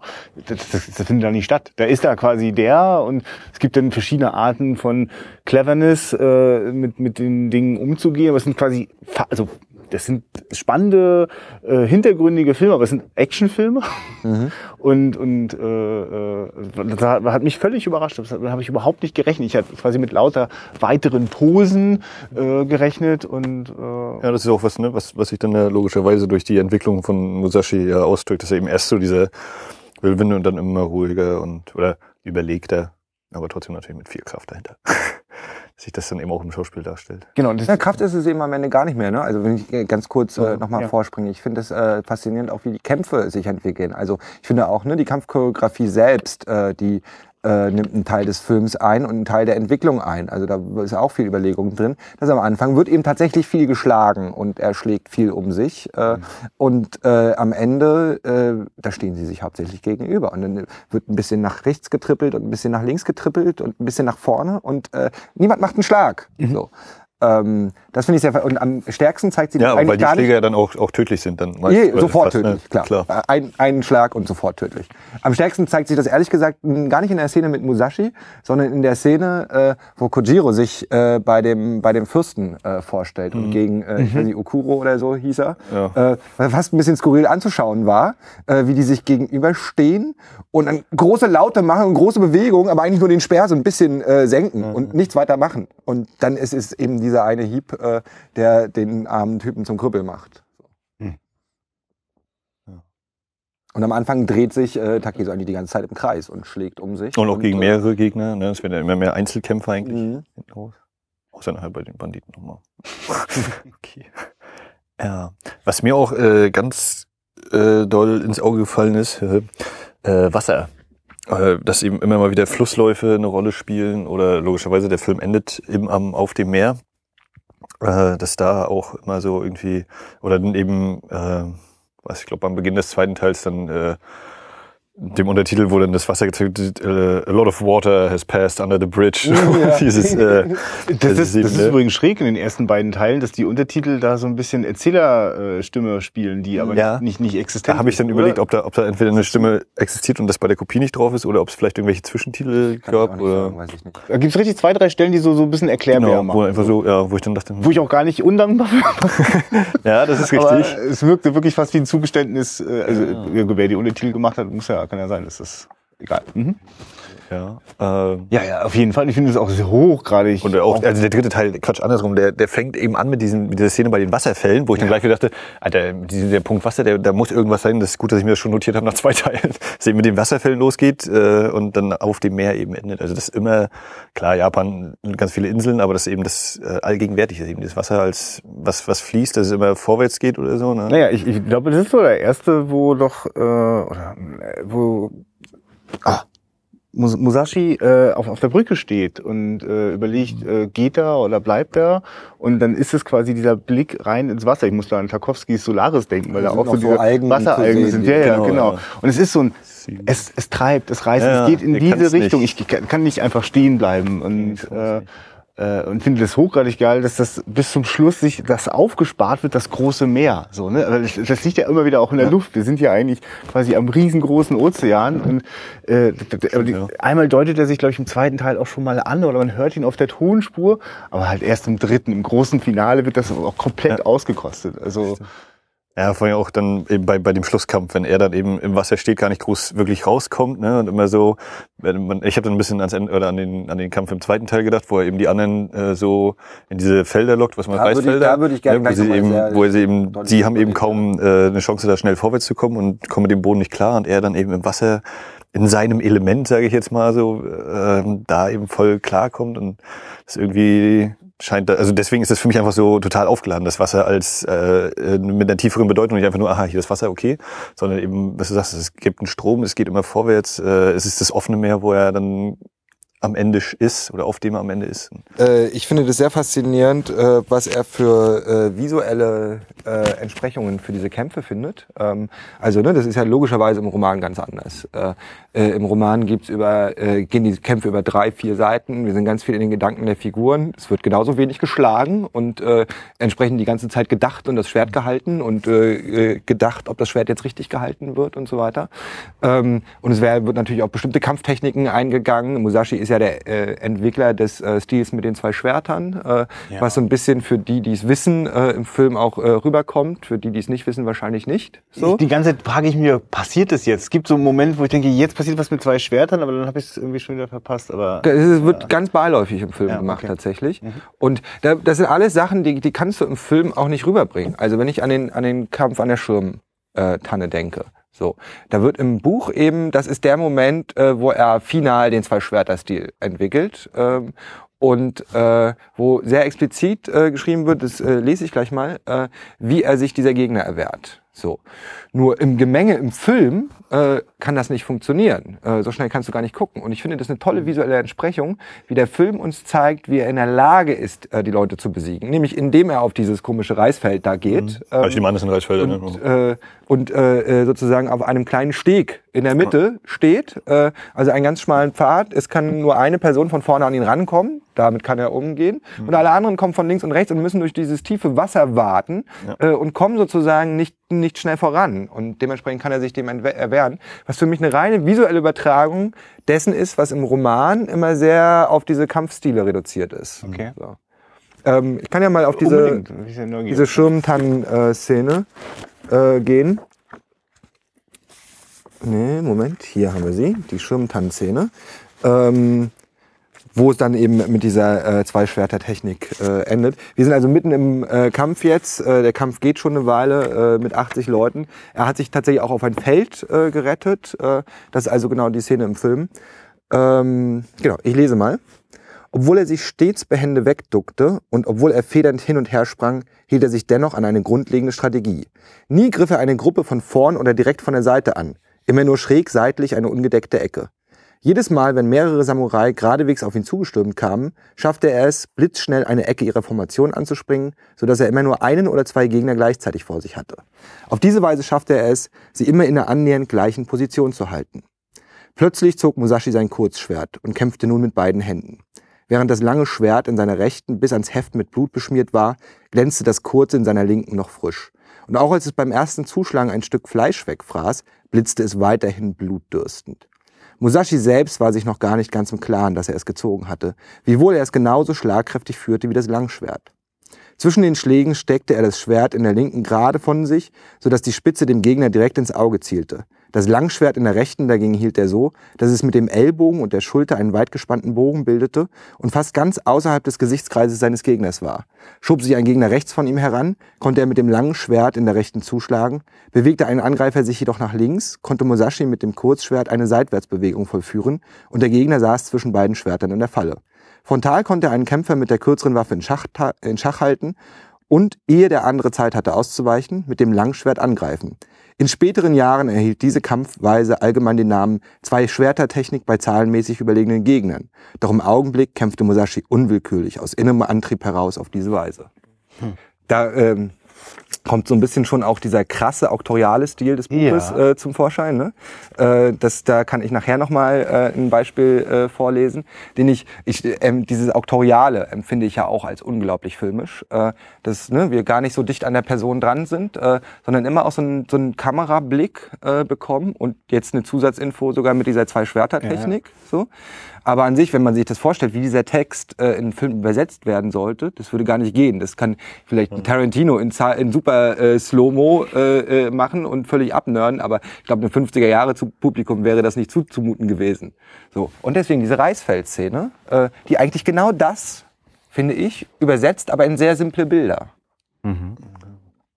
Ja, ist auf jeden Fall schwer, wenn man da irgendwie so einen Kampf zeigen will, ohne dass man dann noch irgendwie eine Erklärung dazu gibt oder hinterher schickt. Man könnte dann auch so eine Überblendung, wie dann später in den Schulen alle so äh, mit zwei Schwertern das Ding oder weiß ich, irgend so Blödsinn. Aber so ist es ja, du bist eben voll in diesem Kampf drin und man sieht das ja auch. Dass er Ja, genau. Ich finde, dass das Buch, also äh, der Film hat sich definitiv eben äh, gegen äh, diesen diesen Breitenblick äh, entschieden, also im Sinne von, also der, also entweder ich kann ihn sehen, weil ich Hintergrundwissen habe, aber er wird jetzt nicht so betont. Äh, also, aber das, ähm, ich, finde ja auch diese, also die Beschreibung, diese, diese, diese, ähm, dass ich so, so, so ganz kleine Details des Kampfes so ganz intensiv wahrnehme. Das ging mir dann tatsächlich auch erst beim allerletzten Kampf im dritten Teil so. Da Ja. hatte ich das, da war es extrem. Also, also das war ja wirklich auch schon sehr kunstfertig äh, gebaut. Ähm, und vorher genügte da oft auch eine Totale, in der das Schwert. Ja, aber das ist ja eben genau auch dieses, ne, weil sich die Meisterschaft sozusagen, äh, oder weil sie zur Meisterschaft gelangt sind, wo sie eben diese super Moves drauf haben und vorher war das ja teilweise eben einfach, ich hau jetzt mal drauf, weil ich äh, den umbringen will, ohne dass ich weiß, wie ich das überhaupt mache. Und da, deswegen passt das ja auch so gut. Und deswegen finde ich nämlich, dass dieser letzte Kampf eine ähnliche visuelle Entsprechung ist. Also tatsächlich äh, hat der Roman so ein bisschen auch das Herr der Ringe-Problem. Äh, der letzte Kampf äh, ist hier auf zwei Seiten abgehandelt, äh, genau wie im Herr der Ringe irgendwie in zwei Sätzen der Ring in den scheiß Vulkan geschmissen wird. äh, was, ja, was ja Peter Jackson dann sehr viel besser gelöst hat. Ähm, und äh, tatsächlich äh, löst er es hier eben auch besser, äh, indem er diesen Kampf so ausweitet und plötzlich mit der Sonne anfängt zu spielen, ne? was hier auch gar keine Rolle spielt. Also es ist im Übrigen äh, für, für, äh, äh, für Nerds dann wirklich fürchterlich, dass er da das zweite Schwert äh, zieht, weil er besiegt äh, Kojiro nicht mit der Zwei-Schwerter-Technik, sondern allein mit dem Holzschwert. Ähm, egal. Aber ich finde es sehr faszinierend, wie das eine ganze Weile hin und her geht. Also ähm, Kojiro steht gegen die Sonne, äh, äh, Musashi steht in der Sonne, äh, geht immer mal wieder mit dem Kopf in die Sonne rein und wieder raus und äh, blendet äh, äh, Kojiro immer mehr, was dann in sehr schönen, wie ich finde, visuellen Ja, Effekten Wahnsinn. aufgelöst ist, äh, wenn wir also auf Kojiro blicken, dass dann die Kamera auch so überstrahlt und so Flares äh, reinkommen, wo uns jetzt schon allen klar ist, wie der Kampf dann ausgeht, aber äh, das eben sehr ruhig ähm, und doch sehr deutlich äh, inszeniert. Mhm. Und vor allem sich da wirklich ganz intensiv auf die, auf die, die, die, die subjektive Erfahrungswelt der beiden äh, Protagonisten da einlässt. Also die, die, also ja auch wirklich gleichwertig. Also genauso äh, bei, bei Kojiro wie bei äh, Musashi, dass ich äh, da drin, also fast im Kopf drinne stecke, was da gerade vor sich geht. Und Ja, dass er, also gerade Musashi ja eben, ne, wenn er ein Holzschwert nimmt statt ein richtiges Schwert und die Sonne auch noch seine Umgebung nutzt, die, das Ganze und eben nicht einfach nur, ich habe das, ich bin stärker und schlage mit dem Schwert zu, deswegen bist du tot. Und ich finde es interessant, dass äh, ich habe so überlegt, ja, wie, wie, was wäre denn mit so einer Off-Text-Ebene in den Kampf, in den Kämpfen? Aber tatsächlich fehlt wahrscheinlich wirklich dieses äh, äh, etablierte Stilmittel Slow Motion, um das wirklich irgendwie Ja. hinzubekommen. Ne? Also, äh, aber es ist dieses, ähm, es gibt ja Momente äh, außerhalb der Kampfszenen, wo da damit sehr intensiv gearbeitet wird. Also ich werde nie vergessen, wie ähm, jetzt im dritten Teil sitzt äh, ähm, ähm, Musashi äh, hat wieder äh, Holz geschnitzt und plötzlich äh, äh, sehen wir ihn im Profil. Das Licht fädet aus. Ich sehe nur noch so seine, seinen schwarzen Schattenriss und äh, wir blenden in eine Erinnerung von ihm rein. Das war schon so. Oh, Das also, mir, fand ich beim dritten Teil auch, ja, mach jetzt ja, ja, nee, nee, nee, also genau, einfach nur, also, also ich, ich, ich liebe das wirklich, wenn, wenn Filme sich so ganz stark äh, äh, in diese in, in das subjektive Erleben reinfallen lässt. Ne? Und natürlich ist das auch immer schwierig, wenn es dann ja eigentlich quasi nur eine Blende, in eine, in eine, in- also eine Rückblende ist. So ist manchmal auch immer ein bisschen platt, weil vielleicht eins zu eins so, das denkt er jetzt gerade, aber Im Übrigen fand ich gerade in der Situation die Überblendung auch äh, wirklich äh, unsinnig, äh, weil ich hatte die Szene, das ist ja die Schlussszene des zweiten äh, Films, Ja. äh, in die wir wieder eins zu eins äh, zurückgehen und die wir nochmal komplett sehen. so, so geht's mir eigentlich. Ich brauch's dann eigentlich auch nicht so lang und so doll, aber dieser Moment, wo er ins Profil gerät und das Licht runterfährt, das ist so ein okay. Also ich, ich mag ja, ich mag daran ja auch quasi das Ikonische, das dann so, so, so, stark betont wird. Ganz oft ist der Film so naturalistisch auch so, ne? Und ohne quasi, mh, also malerisch, aber nicht mit übertriebenem Schick. Da kippt keine Kamera oder da, also da passieren keine seltsam, also keine, keine übernatürlich stilisierten Sachen. Außer in solchen Momenten. Und ich finde, das ist gerade im dritten Teil äh, ganz stark so dieses Spiel mit dem natürlichen Licht. Äh, äh, wenn er zum Beispiel sich am Grab da treffen, wenn er gerade die vier Jungs äh, besiegt hat, und dann wird es eben auch so ein fast silhouettenmäßig, sind fast schwarz und nur dieser rötliche Himmel. Und dann natürlich beim Schlussduell ist auch wieder mit der Sonne so ganz wichtig. Oder wenn die Banditen einmal langreiten, war das glaube ich auch so.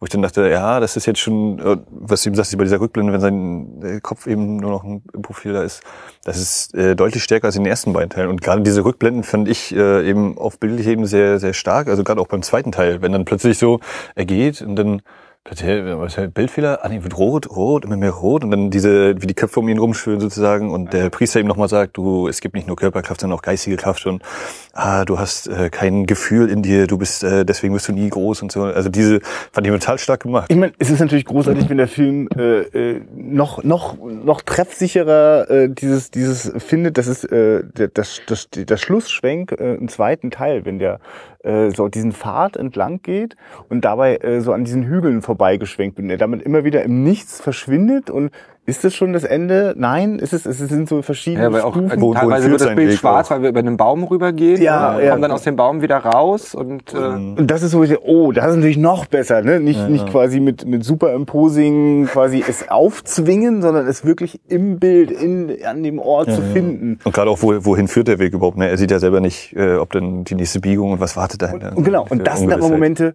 es gibt keinen Off-Takes. Es wird nicht, nein, ich denke gerade das und das wird mein Weg. Und das ist halt auch also eine unglaubliche Stärke von diesem Film, weil ich bin es sonst durchaus auch äh, aus, aus so einer Zeit gewohnt, dass quasi in den Erzählerton einfach geswitcht wird. Deswegen finde ich es ja kurios, dass es plötzlich Untertitel auftauchen, die das so ein bisschen simulieren, obwohl der Film offenbar das selbst so nicht hat. Ich finde auch, äh, anstelle dieses Auftext, die, die Titelmusik finde ich auch sehr, sehr. Ich immer, werde ich jetzt wahrscheinlich jahrelang vor mich hinsummen und irgendwann mich fragen, aus welchem Film war das nochmal? Das, äh, Ja, also finde ich auch ganz stark tatsächlich. Deswegen, äh, also äh, ich glaube, äh, aus diesen Szenen äh, ist überhaupt äh, bei mir erst der Herr, Herr der Ringe-Vergleich äh, entstanden. Ähm, weil ich fand das damals auch, wenn, mal kurz auf den anderen Film zu springen, Ja. äh, äh, auch als großer Fan äh, des, äh, des Buches äh, Der Herr der Ringe, äh, wo ich damals auch im Kino saß und ganz gespannt drauf war, wie er den, die Teile jeweils zu Ende bringt. Weil es eben bei Tolkien ja auch so ist, dass der, der hört dann irgendwie auf. Ne? Das verpufft immer so ein bisschen. Und wie Jackson damals diese, diese Dramatik reingebracht hat, indem er möglicherweise auch mal ein bisschen früher als das Buch aufgehört hat oder schon ein bisschen was aus dem nächsten Buch reingenommen hat und dann ganz viel über diese Parallelschnitte geht, über die Musik wird pompös. Ich glaube, es ist bei allen drei Teilen äh, am Ende so, dass die Musik immer stärker wird und wir diese traurigen Gesichter sehen, Frodo, der immer trauriger wird und so weiter. Und das finde ich hier im ersten Teil äh, ganz stark und im zweiten auch. Ähm, Im ersten Teil, äh, wo er auf dieser Brücke steht, hat Otzu getroffen und ne, hatten wir schon mit den Algen. Er guckt auf die Algen und überlegt, bleibt er jetzt bei Otzu oder geht er und geht weiter den Sch äh, Weg des Schwertes. muss natürlich auf einer Brücke stehen. Und da, da wird, da wird, äh, keine, ich glaube, drei, vier Mal wird hin und her geschnitten zwischen Musashi und Otsu. Wir wissen alle schon, was abgeht. Äh, sie äh, nickt ihm immer zu, bleib da, bleib da. Er nickt ihr zu, ja, ich bleibe da, ich bleibe da. Und es wird so oft wiederholt, dass mir völlig klar ist, dass er nicht da bleibt. Äh, so, trotzdem schneiden wir weiter hin und her, immer wieder dann auf ihn und auf die Algen. Es wird so unfassbar dramatisch ausgewalzt bis sie dann zurückkommt. Wir sehen ihn auch nicht gehen, sondern sie kommt zurück und er ist weg. So. Und dann setzt wieder diese pompöse Musik ein und äh, wir sehen ihn auf der Wanderschaft und so weiter. Und bei Teil zwei, genau wo er diesen Weg entlang geht, äh, der Schwenk über die Bäume, wie er immer wieder äh, auf einem anderen Teil des Weges plötzlich auftaucht. Und dann kommt der Schnitt auf den Hügel, wo äh, Kojiro und Akemi stehen äh, und auf ihn blicken. Und die Kamera geht nochmal ganz dicht auf äh, Kojiro und da hören wir nämlich tatsächlich keine Erzählerstimme, aber wir hören die Gedankenstimme äh, von Kojiro. Der sagt, ja Musashi, geh du deinen Weg, entwickel dich, werde ein besserer Schwertkämpfer. Äh, Kämpfer. Und irgendwann treten wir gegeneinander an. Also und, und wieder diese pompöse Musik, die aber das ist ganz reinkommt. klar diese Ansage, äh, im dritten Teil, da geht's dann aber richtig auf. Nee, das ja. Das, das muss man mal sagen. Das ist dann im Jahre 55 schon ein ganz klarer äh, äh, Teaser, ne? Ein richtig fieser Cliffhanger. Und wir sehen uns nächstes Jahr, ne? Ja. Das ist echt krass. So, ihr habt jetzt vielleicht alle Geld bezahlt und wolltet den Kampf sehen, aber den gibt's nächstes Jahr. Übrigens nochmal, äh, gerade wegen, weil wir die Herr der Ringe-Filme gerade schon mit drin hatten, es gibt dort Musikeinsätze, wo ich denke, Alter, das hat Howard Shore sich reingezogen. Oder zumindest Peter Ja. Jackson hat ihm das mal erzählt. Guck mal, dieses, das so, so, so. Tatsächlich ist der stärkste Musikmoment für mich auch ähm, im dritten Teil äh, auf dem Weg zum finalen Kampf, Ähm, Mhm. wir haben ja gerade noch mal das letzte äh, Gespräch mit Otto abgehandelt. Finde ich auch eine große Stärke sowohl des Buches als auch des Films. Ne? Kein Liebesgesäusel mehr hinterher, nicht die zehn Enden von Herr der Ringe, ich sondern, überlegt, sondern macht der jetzt ja. wirklich Schluss oder kommt jetzt noch? Oder kommt nicht? Oder, äh, Ne? Also der ganze, der ganze Liebesscheiß wird vor dem finalen Kampf abgehandelt. Äh, so. Und deswegen ist nämlich auch ein vorgelagertes Ende äh, eigentlich genau auf dem Weg zum Kampf. Wenn er in das Boot einsteigt und wir sehen Otzu und Jotaro nebeneinander am Stand, äh, Strand stehen. Und Otzu blickt ihm wehmütig hinterher, sie hofft, dass er nicht stirbt und geht langsam in die Knie. Und die Kamera folgt ihr und bleibt auf ihr. Und dann kommt diese pompöse Musik, die wir eigentlich nur von den großen Szenen, von den Schlachtenszenen kennen. Die kommt in dem Moment rein, weil er so stark ist, wie sie in die Knie geht und wie sie ihm hinterherblickt, weil wir jetzt wissen, das ist das Ende der Liebesgeschichte. So, tschüss Otzu, jetzt geht's nur noch um Kämpfen. Da darf die Musik dann eben auch an, in so einer Szene mal so dick sein. Fand ich übrigens auch stark ganz am Ende, dass die letzten Sätze, die gesprochen werden, von dem Bootsmann gesprochen Ja. werden. ne? Also dieses, das ist jetzt irgendeiner, der mal für zwei Sekunden noch mit ins Bild darf und der dafür die letzten Sätze diese, dieser Trilogie sprechen. Mit. Also ich bin ja so froh, ich habe ja gehofft, also ich habe ja gebetet, dass er es nicht überlebt und deswegen bin ich jetzt so froh, dass er da ist. Nach dem, nach dem finalen Kampf äh, mit, äh, mit Kojiro sitzen also der, der Bootsmann und äh, Musashi im Boot und der Bootsmann sagt diese Worte, ich hatte gehofft, äh, dich lebendig mitnehmen zu können. Und vorher hatten wir äh, das Close-up auf das Gesicht von Kojiro, des toten Kojiro, gerade besiegt von Musashi, der ein Lächeln auf den Lippen hat. Okay, ja, und jetzt als letztes Bild, äh, vorletztes Bild, wir enden mit einer Totale, aber das letzte relevante Bild des Films, schneiden wir eben nochmal auf Musashi, der nichts antwortet auf die Worte des äh, Bootsmannes, sondern der in Tränen ausbricht. Ganz genau, denn das ist eine Stärke, die, davon ist halt leider, also wahrscheinlich schon eine Anlage im Buch, aber auch der Film äh, Herr der Ringe natürlich auch meilenweit entfernt. Äh, da wird, geht man am Ende, geht Herr der Ringe natürlich dem, dem, dem, dem Heldenkitsch komplett auf den Leim. Also ohne, Ja. ohne, ohne irgendeine Relativierung aus meiner Sicht. So. Und, und das, das da zu erzählen, im Höhepunkt, da, da feiert ihn jemand sozusagen für seine heldenhafte Tat und wie glücklich ihn das macht. Und es ist doch egal, weil was macht das denn mit mir selber? Ich weiß jetzt, okay, es wird nie wieder eine solche Herausforderung geben. Also wenn ich den Weg des Schwertes gehe, steht da am Ende, also, ja, also, also wenn ihm nicht mein eigener Tod dort steht, dann steht das nichts. Also, also es gibt jetzt keine weitere Herausforderung mehr. Und das ist äh, nicht etwas, wozu man sich äh, durch die Gegend tragen lassen Ja, das möchte. hat sie ja auch angedeutet in diesem, äh, diese Rückkehr zum Farmerleben, zu diesem einfachen Leben im Dorf, ne, wo er meinte, ja, das fängt an, mir wieder zu gefallen. Und dann eben merkt, ja, jetzt hat er seine höchste Meisterschaft und ja, irgendwie ist auch scheiße.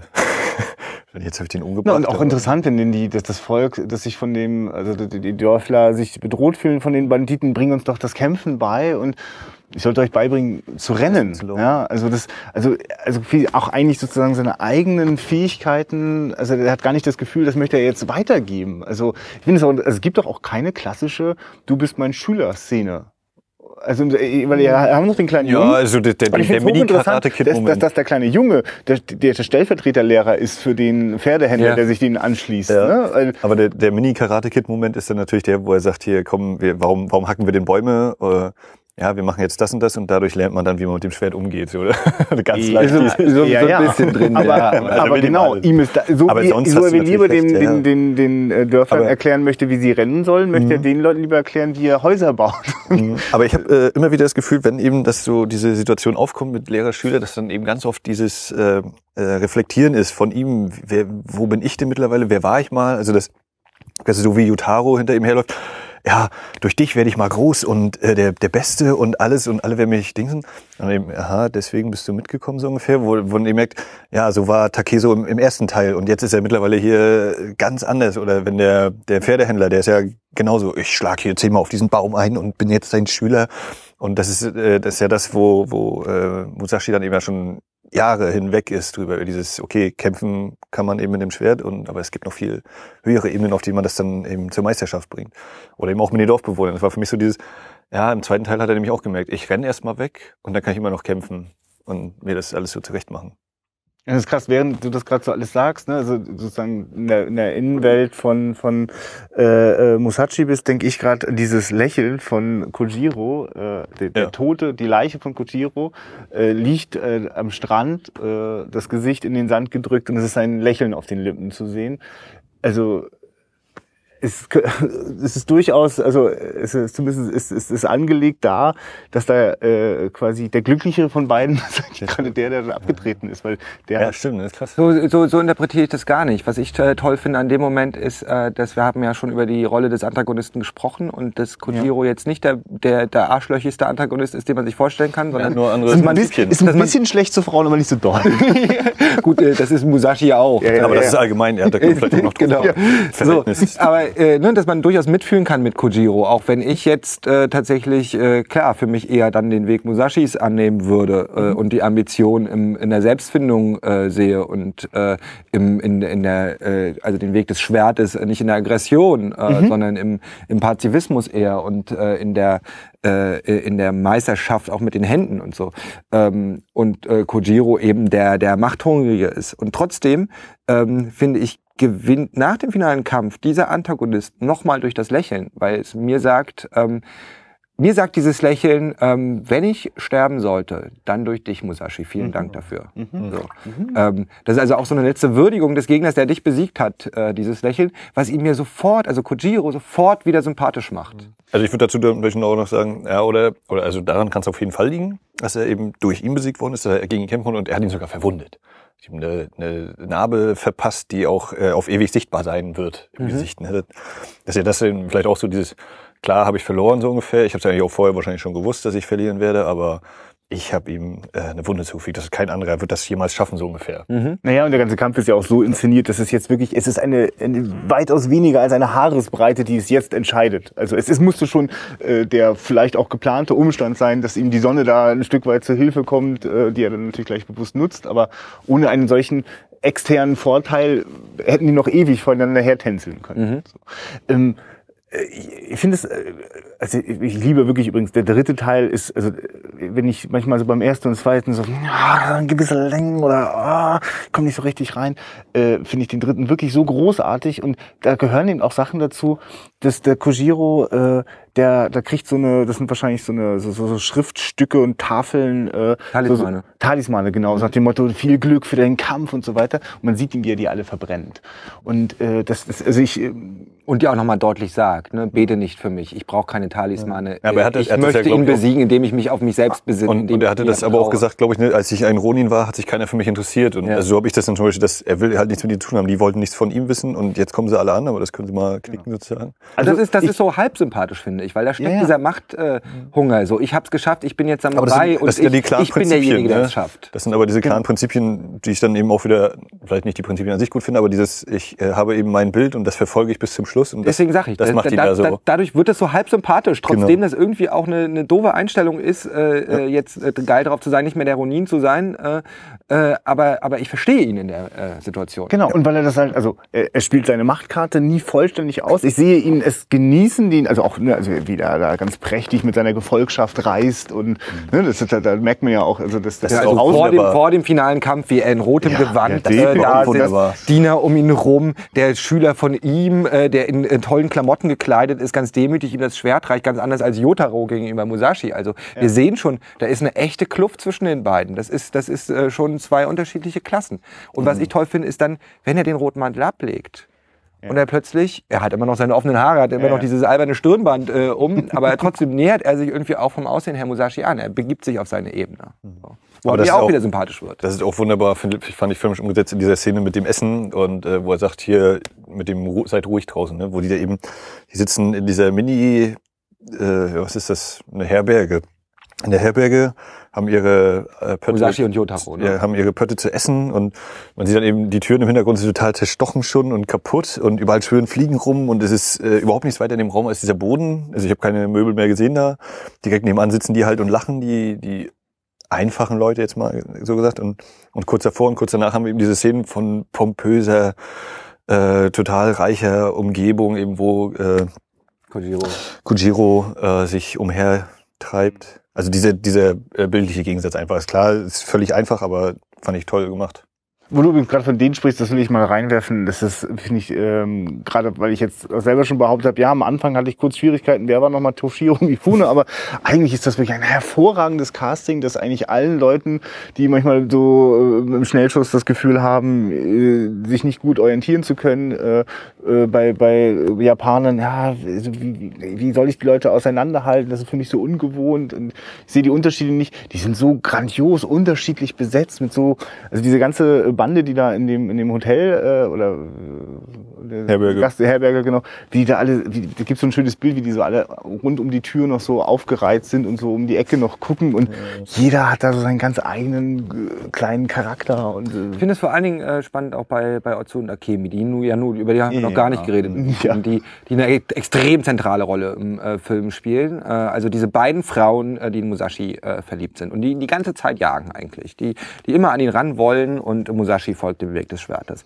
Und ähm, die erste Gegenüberstellung von den beiden, also sie lernen sich äh, durch Zufall, durch einen der vielen Zufälle des Films, äh, auf der Brücke kennen, wo Otsu äh, Waren verkauft und auf äh, Musashi wartet. Da kennen sie sich noch nicht. Da reden sie beide von dem Mann, den sie lieben, ähm, ohne aber zu wissen, dass sie beide Takeso bzw. Musashi äh, meinen. Kurze Zeit später ähm, geraten die beiden aneinander. Äh, Akemi wurde gerade vergewaltigt äh, von, äh, von einem Fürsten und äh, ist dabei, sich umzubringen. Ähm, und Otsu kommt zu ihr und äh, es gibt einen kleinen Schnack zwischen den beiden und sie stellen fest, ach Kacke, der Mann, den wir beide lieben, ist Musashi. So. Und jetzt wird's brutal. In den Blicken jedenfalls. Ähm, und da fängt es nämlich an, dass das, und das finde ich sehr schauspielerisch auch sehr faszinierend, wie sich das durchzieht, dass sich die Blicke der beiden Frauen extrem anfangen zu unterscheiden. Ähm, Otsu kriegt immer mehr das Weinerliche ins Gesicht, das, das Zarte. Und Akemi, ich verstehe ja, Ja, auch äh, äh, inzwischen mehr, wie es Akemi geht. Sie wurde wirklich von ihrer Mutter äh, in ein Bordell verkauft, äh, vom Fürsten vergewaltigt, ähm, äh, weggestoßen von Takeso und so weiter. Also der Frau geht's echt dreckig. So. Und sie besinnt sich auf ihre innere Stärke und zeigt immer wieder dieses falsche Lächeln. Ähm, und in dem Moment, wo sie Otsu konfrontiert und sie auch mit dem Messer bedroht, mit dem sie sich eben noch umbringen wollte, ähm, zeigt sie zum ersten Mal diesen starken Blick, der dann in dieses wirklich sehr gespenstische äh, Lachen äh, übergeht, äh, wo ich wirklich anfange, äh, um Akemi zu bangen. So. Und äh, ne, also diese Unterscheidung zwischen den beiden Figuren, äh, obwohl die sich äußerlich jetzt gar nicht so krass unterscheiden, ähm, sieht man es immer in den Gesichtern, wer wer ist. Das finde ich sehr stark. Also ich finde dieser ganze Komplex, äh, welcher Mann ist mit welcher Frau zusammen oder kommt nicht zusammen und will die oder will sie nicht, das ist äh, ganz, also auch wieder ein total äh, großes Thema. Ne? Es geht eben los. Eigentlich ist ja Matahari mit Otsu zusammen. So, dann kommen die nach der Schlacht äh, über äh, zu Akemi und Oko und Matahari versucht sich eben an Akemi ranzuschmeißen, die ihn aber zurückweist und sich gleichzeitig aber eben total an Takeso hängt und auch wieder Heiratet so dann Oko, es, nee, aber, aber das finde ich auch total geil umgesetzt, diese, dieser Pferderitt im ersten Teil, wenn Ja. äh, Takeso da eben mit dem Pferd umher, nehme ich mit, ich komme Akemi, und wo man eben sagt, dieser wilde Ritt, das ist eben der Takeso im ersten Teil hier, mich kann nichts stoppen, ich mache die ganze Natur platt. Äh, so, dann ist natürlich äh, logischerweise Matahari und Otsu getrennt und dann kommen sich äh, Takeso und Otsu näher und äh, dann eben im zweiten Teil auch wieder mit Akemi und Kojiro. Kojiro? Doch. Mhm. Äh, wo das ja auch immer mal, ja und doch nicht und ah, also es ist keine echte Liebe oder dann auch im dritten Teil Kojiro wieder mit, weiß ich schon gar nicht mehr, wie sie heißt, äh, Umitsu oder Ja, weiß ich so. ehrlich gesagt auch nicht. Die, Äh, wo dann eben auch war, Roman auch nicht vor. ich, ich gehe, ich, ausgedacht. ich gehe jetzt und ziehe durch die Lande, um Musashi zu finden, kommst du mit? Nee, doch nicht. Aber also auch wieder dieses, ne, wer, wer, wer findet denn hier mal tatsächlich seine wahre Liebe oder wo, wo kommt es denn, wo klappt es dann endlich mal? Das ist ja ganz viel Drama wieder, das da, das passt nicht und da ist eine Dreiecksgeschichte und diese Liebe ist nur von einer Seite und ist dann eben eine gewalttätige Liebe und so diese echte Liebe ist ja wirklich fast nur das nachher mit Ozu und äh, Und das ist natürlich tatsächlich das, das Tolle daran, auch dass Akemi stirbt, ne? Äh, auch wenn ich, äh, wenn ich das natürlich irgendwie eine krassen, krasse Änderung gegenüber dem äh, Roman empfinde, aber tatsächlich ist ja Akemi die einzige Frau, Rollen, äh, Frauenfigur, die zu Ende erzählt wird. Die wirklich auch ein Ende hat und in irgendeiner Form auch ein glückliches, weil im Sterben liegt sie ihr, ihrem äh, äh, Liebling Musashi in den Armen. Endlich äh, äh, hat er sie mal in den Arm genommen und äh, Alle, trauern sogar noch Musashi und Otsu an ihrem Grab. Also sie hat eigentlich alles, was sie wollte. Und sie hat äh, Ozu noch das Leben gerettet. Also, Ja. ne, also Alle, alle, die in der Nähe von Musashi sterben, sind glücklich. ja, aber ganz offensichtlich. frag mal die eine Schule da im zweiten Teil. Ja, und bei, bei, bei Otsu, ehrlich gesagt, da kann man sich am Ende auch nicht sicher sein. So, kommt er jetzt zurück? Fährt er direkt woanders hin? Oder kommt er erstmal zurück und sagt, tschüss, ich folge weiter dem Weg des Schwertes und äh, du geh mal weg? Also, die ist eigentlich äh, irgendwie in dieser, in dieser Kamerafahrt am Ende mit der pompösen Musik, über die wir schon gesprochen haben, ist sie irgendwie zu Ende erzählt, filmisch, aber so richtig sicher kann ich mir nicht sein. Richtig sicher kann ich mir nur durch den Tod von Angemi sein. Äh, was ich auch ganz stark finde, was mir jetzt gerade wieder einfällt, ich muss kurz unterbrechen, weil wir vorhin schon bei der Filmmusik waren, äh, intradiegetische Musik ist ja eigentlich nur einmal mit der, oder zweimal im ersten und im dritten Teil mit der Flöte. Ja, wenn, äh, mehrere Gesänge gibt's, ne? Stimmt, ja, oh Gott, natürlich. Das Fest der, der, der Bauern. Äh, auf jeden Fall, die, das Flötenspiel von äh, Ozu. Im ersten Teil ist es ja, äh, dass sie mit dem Priester, dass sie mit dem Priester äh, da beim Lagerfeuer sitzt und dann komm, spiel mal die Flöte und dadurch wird, wird er ja angelockt und das ist ja ein Hinterhalt. Und im dritten Teil war es dann für mich so, dass jetzt spielt sie die Flöte, sie steht alleine irgendwo halb in der Natur, sie ist natürlich in der Nähe des Dorfes, aber das war für mich, okay, das ist jetzt also wie im ersten Teil, sie versucht ihn damit zu sich zu locken. So war das für mich, ne, weil, also, ich weiß nicht, ob es euch anders ging. Wie war das für euch? Als sie, als sie dann die Flöte gespielt hat, war es einfach so, aha, sie ist jetzt halt traurig und möchte kurz Musik spielen draußen. Für mich war es ein Anlocken. Und für mich war es eben so, okay, jetzt, jetzt versucht sie ihn, komm, es hat damals geklappt, äh, lass, komm bitte jetzt wieder zu mir, ich brauche dich so ungefähr. Ne? Und das ist jetzt auch kein Verrat. Und wie er dann eben hochguckt, kurz aufhört, seine Puppe zu schnitzen im Musashi und dann, kommt da auch nochmal eine kurze Rückblende, ich bin mir gar nicht sicher. Auf jeden Fall, und dann ja, macht er doch weiter mit seiner Puppe, geht eben man, nicht zu ihr. Also das vorher als, als vorher. Ne? Vorher hat er noch ordentlich Und das fand ich geschnitzt und eben- jetzt äh, kloppt er eher auf die Schnitzerei raus. finde ich eben auch wieder, das ist eben die große Stärke von Filmen, dass du da eben keine, keine Worte, keine Dialoge, keine Off-Texte, sonst was brauchst, sondern du hast eben diese Szene, sie spielt Flöte und wenn du ein bisschen mitgedacht hast, weißt du, in Teil 1 war es genauso. Und äh, was hier eben für eine Bedeutung drin liegt in diesem Flötenspiel, dass es nicht eben ist, eine, äh, eine Frau, die jetzt halt gerade nichts zu tun hat im Dorf, spielt mal kurz Flöte draußen. ja, das finde ich eben ganz stark. Was, was, was ist denn für euch das Problem äh, im, im zweiten Teil, äh, wenn sich äh, äh, ähm, Musashi äh, annähert an, an Ozu und äh, sie dann so abwehrt? Also was, also ich, das ist so ein Moment, wo ich ich, denke immer drüber nach, ja krass, das ist eine Zeit, in der äh, miteinander zusammenkommen bedeutet, äh, demnächst auch äh, äh, wird ein Kind zur Welt kommen und will man diese Verantwortung oder ich, aber ich, also mir ist in dem Moment nicht klar, warum äh, sie, sie ist permanent an seinen Fersen und äh, dann gibt es diesen Moment, wo er sich ihr hinwendet. Es, für mich ist das nicht eindeutig. Ich, also ich bin da richtig, das ist so ein Moment, wo ich quasi ratlos bin, weil ich die, die, die, die Frauenfigur nicht greifen kann. Ja, ich finde es auch ganz, äh, ganz schwierig. Ich fand es auch im Roman schon schwierig, äh, diese Ja. Szene. Ähm, zu begreifen, dass es ihr jetzt auf einmal zu schnell geht. Also Ja. sie flitzt ihm die ganze Zeit hinterher, aber das ist es, ne? Also sie flitzt ihm hinterher, sie will ihn haben, jetzt äh, ist er da, äh, jetzt will er sie auch zum ersten Mal, will ihr näher kommen und ihr geht's jetzt plötzlich zu schnell. Ja. Äh, Weil ich krieg's jetzt nicht mehr ganz auf die Reihe. Ähm, würde jetzt einfach behaupten, es ist eben noch, dass sie irgendwie Matahachi noch im Hinterkopf hat. Mhm. Und äh, das irgendwie aus der, der Szene heraus, war das das, wo sie ihn quasi befreit hat und sie auf der Flucht waren? Wann, wann waren diese? Also ich, ich krieg's jetzt von der Das Szene ist her direkt nach dem, nach dem Kampf äh, bei der Schirmtanne. Er flieht äh, sozusagen, äh, also äh, äh, er lernt zu fliehen, er flieht erst vor den 80, Mhm. äh, flieht dann oder äh, lässt äh, äh, Seijuro äh, zurück, Mhm. äh, ohne ihn äh, abgesäbelt zu haben. Äh, trifft dann Mhm. auf Otsu, da war ja die große Zusammenkunft an der Schirmtanne, da würde ich auch gerne gleich nochmal drüber Mhm. reden. Ähm, und äh, dann sind sie irgendwie Schnitt und glücklich am Fluss äh, und äh, Mata, äh, Gott, Musashi äh, kommt ihr näher und sie stößt ihn ab. Ja. Was dann für ihn ja auch der Antrieb ist, weiter den Weg des Wertes zu Mhm. gehen. Ja. Ja, braucht halt noch einen dritten Teil. Deswegen war das. Nein. nee, äh, kriege ich auch nicht hundertprozentig. Also ich würde mich jetzt versuchen wollen, da irgendwie reinzuretten, dass sie das mit Matahari irgendwie noch nicht abgeschlossen hat, weil er noch lebt und eigentlich sind sie verbunden und irgendwie.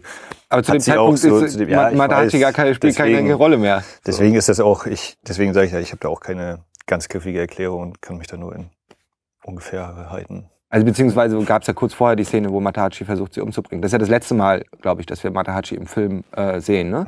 Also die große Zusammenkunft an der, an der, äh, an der Schirmtanne. Äh, ähm, die 80 Leute sind da, Musashi soll gegen die antreten äh, und alle wissen von dem Kampf äh, und entsprechend kommen natürlich auch alle, die mit Musashi zu tun haben, die ihn entweder lieben oder äh, hassen und jagen, äh, also jagen tun ihn alle, äh, kommen auf einmal zusammen. Und auch die haben natürlich alle äh, Konflikte miteinander abzumachen, Matahachi und Otsu, äh, Osugi und äh, Matahachi äh, und so weiter und äh, äh, insofern entlädt sie natürlich extrem viel in der Szene. Und da treffen dann Matahachi und seine Mutter Osugi, also auch auf Otsu, äh, und äh, Matahachi versucht Otsu umzubringen. So. Und das ist das letzte Mal, dass wir äh, im Film Matahachi sehen und auch Usugi sehen. Äh, die Charaktere verlieren wir also total. Was ich auch ein bisschen schade finde. Ja. Ja, Osugi war schon eine geile Sau, ja. Also, die war mal richtig, die ging richtig gut ab. Ja, und Matahachi aber auch. Ich finde, ich finde, äh, der hat ja einen ähnlich angelegten Charakter. Also der ist so eine Mischung aus aus Akemi und Otsu, finde ich. Also dieses dieses jämmerliche, weinheitliche, was mir er bei Otsu auf den Sack geht. Er hat äh, immer versucht, vor den Frauen hat er sich immer so als Prahlhans hingestellt. Und dann, wenn es aber mal drauf ankam, war er immer, äh, äh, äh, können wir nicht schnell weglaufen und äh, nein, ich will jetzt Ja. nicht. Und also der war für mich eher so eine, ich habe ein großes Maul, aber nichts dahinter. So weil kam er für mich sehr, Ja, sehr wo viel ich, rüber. wo ich immer dieses, dieses äh, Lächeln von Akemi mit drin äh, gesehen habe. Also dieses, ich lächle jetzt, um dir nicht mein wahres Gesicht zu zeigen, weil ich eigentlich äh, überhaupt nicht glücklich bin. Das habe ich in Matahachi gesehen, was ich als Charakteranlage spannend finde. Ja. Äh, also ich finde, als Charakter finde ich ihn auch durchaus interessant. Aber wie gesagt, äh, für mich war es eben sehr oft dieses, ja, ich besiege hier alle und ich bin der Beste und äh, ich hab hier, das ist mein, ich bin Kojiro, äh, ne? Die, genau, dieses Prahlen äh, ist ja Typ genau in dieser ausgibt. wunderschönen äh, äh, Nebengeschichte äh, drin, wo er also einen, äh, einen Toten findet, äh, der einen Brief an äh, Kojiro transportieren sollte, dass er jetzt in der Ito-Schule oder so ähnlich äh, äh, zum Schüler geworden ist und er nimmt äh, Kojiros Namen äh, an, also äh, den Namen unseres großen Antagonisten, äh, der dumme kleine Matahachi. Und bei der Schirmtanne treffen dann natürlich auch die beiden aufeinander und äh, Matahachi stellt sich äh, vor Kojiro als äh, Kojiro Sasaki vor. Und äh, Kojiro Sasaki sagt, äh, und rate mal, wie mein Name ist. Äh, und äh, dann äh, wird Matahachi natürlich sofort ganz klein. Da entlädt sich also dieses Prahlen von ihm auch. Finde ich ganz Ja, das war toll. aber auch vorher schon im ersten Teil, wenn dann mal dieser Banditenangriff kommt und das ist ja auch eher so, wo er sagt, nee, komm, äh, hier, wir haben hier noch Zeug, das könnt ihr haben, also und dann auch er versucht zu fliehen, alles anzugreifen. Und dann der eine äh, Bandit, der dann schon getroffen ist, der dann so im Wasser da nochmal hinterher haut, so, was aber auch eben nicht so echte Kraft für mich ausgemacht hatte. Mhm. Wie geht, wird das weiter, die Figur weitererzählt im Roman von ähm, Ich finde es ja, also äh, äh, deswegen find, mag ich diese Schirmtannenszene am Ende des Ja. zweiten Teils total gerne. Äh, Im Grunde zieht er so ein bisschen, zieht, ziehen die Filme so ein bisschen das Ende des Romans äh, als Finale des zweiten Teils vor, was ich dramaturgisch gar nicht unclever Aha, finde. okay. Weil die große Zusammenkunft von allen, die ist im Buch logischerweise ganz am Ende. Ne? Äh, wo also, äh, um Mata, äh, Musashi zu verabschieden, äh, um ihm viel Glück auf seinem, äh, bei seinem Kampf zu äh, wünschen, alle eigentlich nochmal am Strand sich einfinden. Und inzwischen haben alle eine Entwicklung durchgemacht. Matahachi ist inzwischen mit Akemi zusammen, die beiden haben ein Kind. Und Osugi wurde von Otsu überzeugt, dass Musashi doch ein ganz toller ist. Und Osugi hat sozusagen, also die Mutter von Matahachi, ne, hat dafür gesorgt, dass Musashi und Otsu wieder zusammenkommen. Äh, also so ein richtiges, strahlendes, mega Happy End eigentlich. So. Und Matahachi findet tatsächlich auch erst in der Beziehung mit Akemi wirklich zu sich selbst, wo er einsieht, ich habe bislang echt nur Scheiße gebaut und ich muss diese Ambition ist ja bei Matahachi auch ein ganz wichtiges Thema, ne? Dieses sich aufspielen als Kojiro, als der falsche Kojiro. Da steckt also dieses dieses Zentralthema, was ich im Film sehe, äh, ganz stark drin. Und wie Matahachi eben am Ende einsieht, okay, ich bin nicht der große Schwertkämpfer äh, Kämpfer wie Musashi. Meine Ambition muss woanders liegen, in der Liebe zu Akemi und in der Liebe zu meinem Kind. Ja. ja, für mich, also wird jetzt gerade das große Thema für dich. Äh, Für mich ist das eben auch ein, die, alle drei Teile jetzt zusammen so ein sehr, sehr großes Drama und äh, sehr viel Theatralik und auch die ganzen Fallhöhen, gerade bei Akemi, die ja eine ungeheuer tragische Figur ist. Und natürlich äh, mit einer Prise ordentliche Schwertkämpfe. Das ist so der Film, ja. Ich kann mal gucken, was ich hier noch bei meinem Zettel habe, wenn ihr jetzt gerade schweigt. Ich würde, würde sonst auch gerne die, äh, ähm, die Gelegenheit nutzen und nochmal ganz kurz etwas aus dem, aus dem äh, Buch zitieren. Ja. Äh, weil ich anfangs ja auch darüber sprach, dass ich das Buch äh, sehr filmisch finde. Äh, mit den Perspektivwechseln, mit diesem sehr seltsamen auktorialen Stil, äh, der trotzdem immer wieder in einzelne Figuren reinspringt. Äh, und äh, so eine Szene wie die jetzt, äh, die gibt es wirklich äh, sehr häufig im Buch, ähm, dass wir an einem Ort beginnen, in den Gedanken einer Figur sind und dann sehr plötzlich, wo ich fast eine Kamera spüre, äh, im Roman sozusagen woanders hinkommen. Äh, wir sind also hier äh, in einer äh, in einer Kneipe oder in einem Teeraum. Ähm, äh, Musashi und äh, Madachi sind dort zusammen und Madachi geht los und wir sind für einen Moment wirklich kurz in den Gedanken Musashis. Ich lese. Nachdem Matahachi gegangen war, ließ Musashi sich im Teeraum nieder und wartete auf die Rückkehr der Frau, die den Brief zu Otsu trug. Als er erwachte, erleuchteten die schrägen Strahlen der Sonne die Rückwand des Teeraums. Er hörte eine prahlende Männerstimme. Man mag es drehen und wenden, wie man will, es war eine kümmerliche Leistung. Ihr sprecht von den Yoshioka? Richtig. Wenn ihr meint, dass ich Unrecht habe, dann seht euch an, was aus Hideyoshis Erben geworden ist. Die Steinmetzen arbeiteten im, äh, arbeiteten im Tal und kamen jeden Nachmittag gegen drei in die Herberge, um eine Schale Tee zu trinken. Gerade hatte einer von ihnen, der in der Nähe von Ichiyoji lebte, behauptet, er habe den Kampf bei der Schirmtanne von Anfang bis Ende gesehen.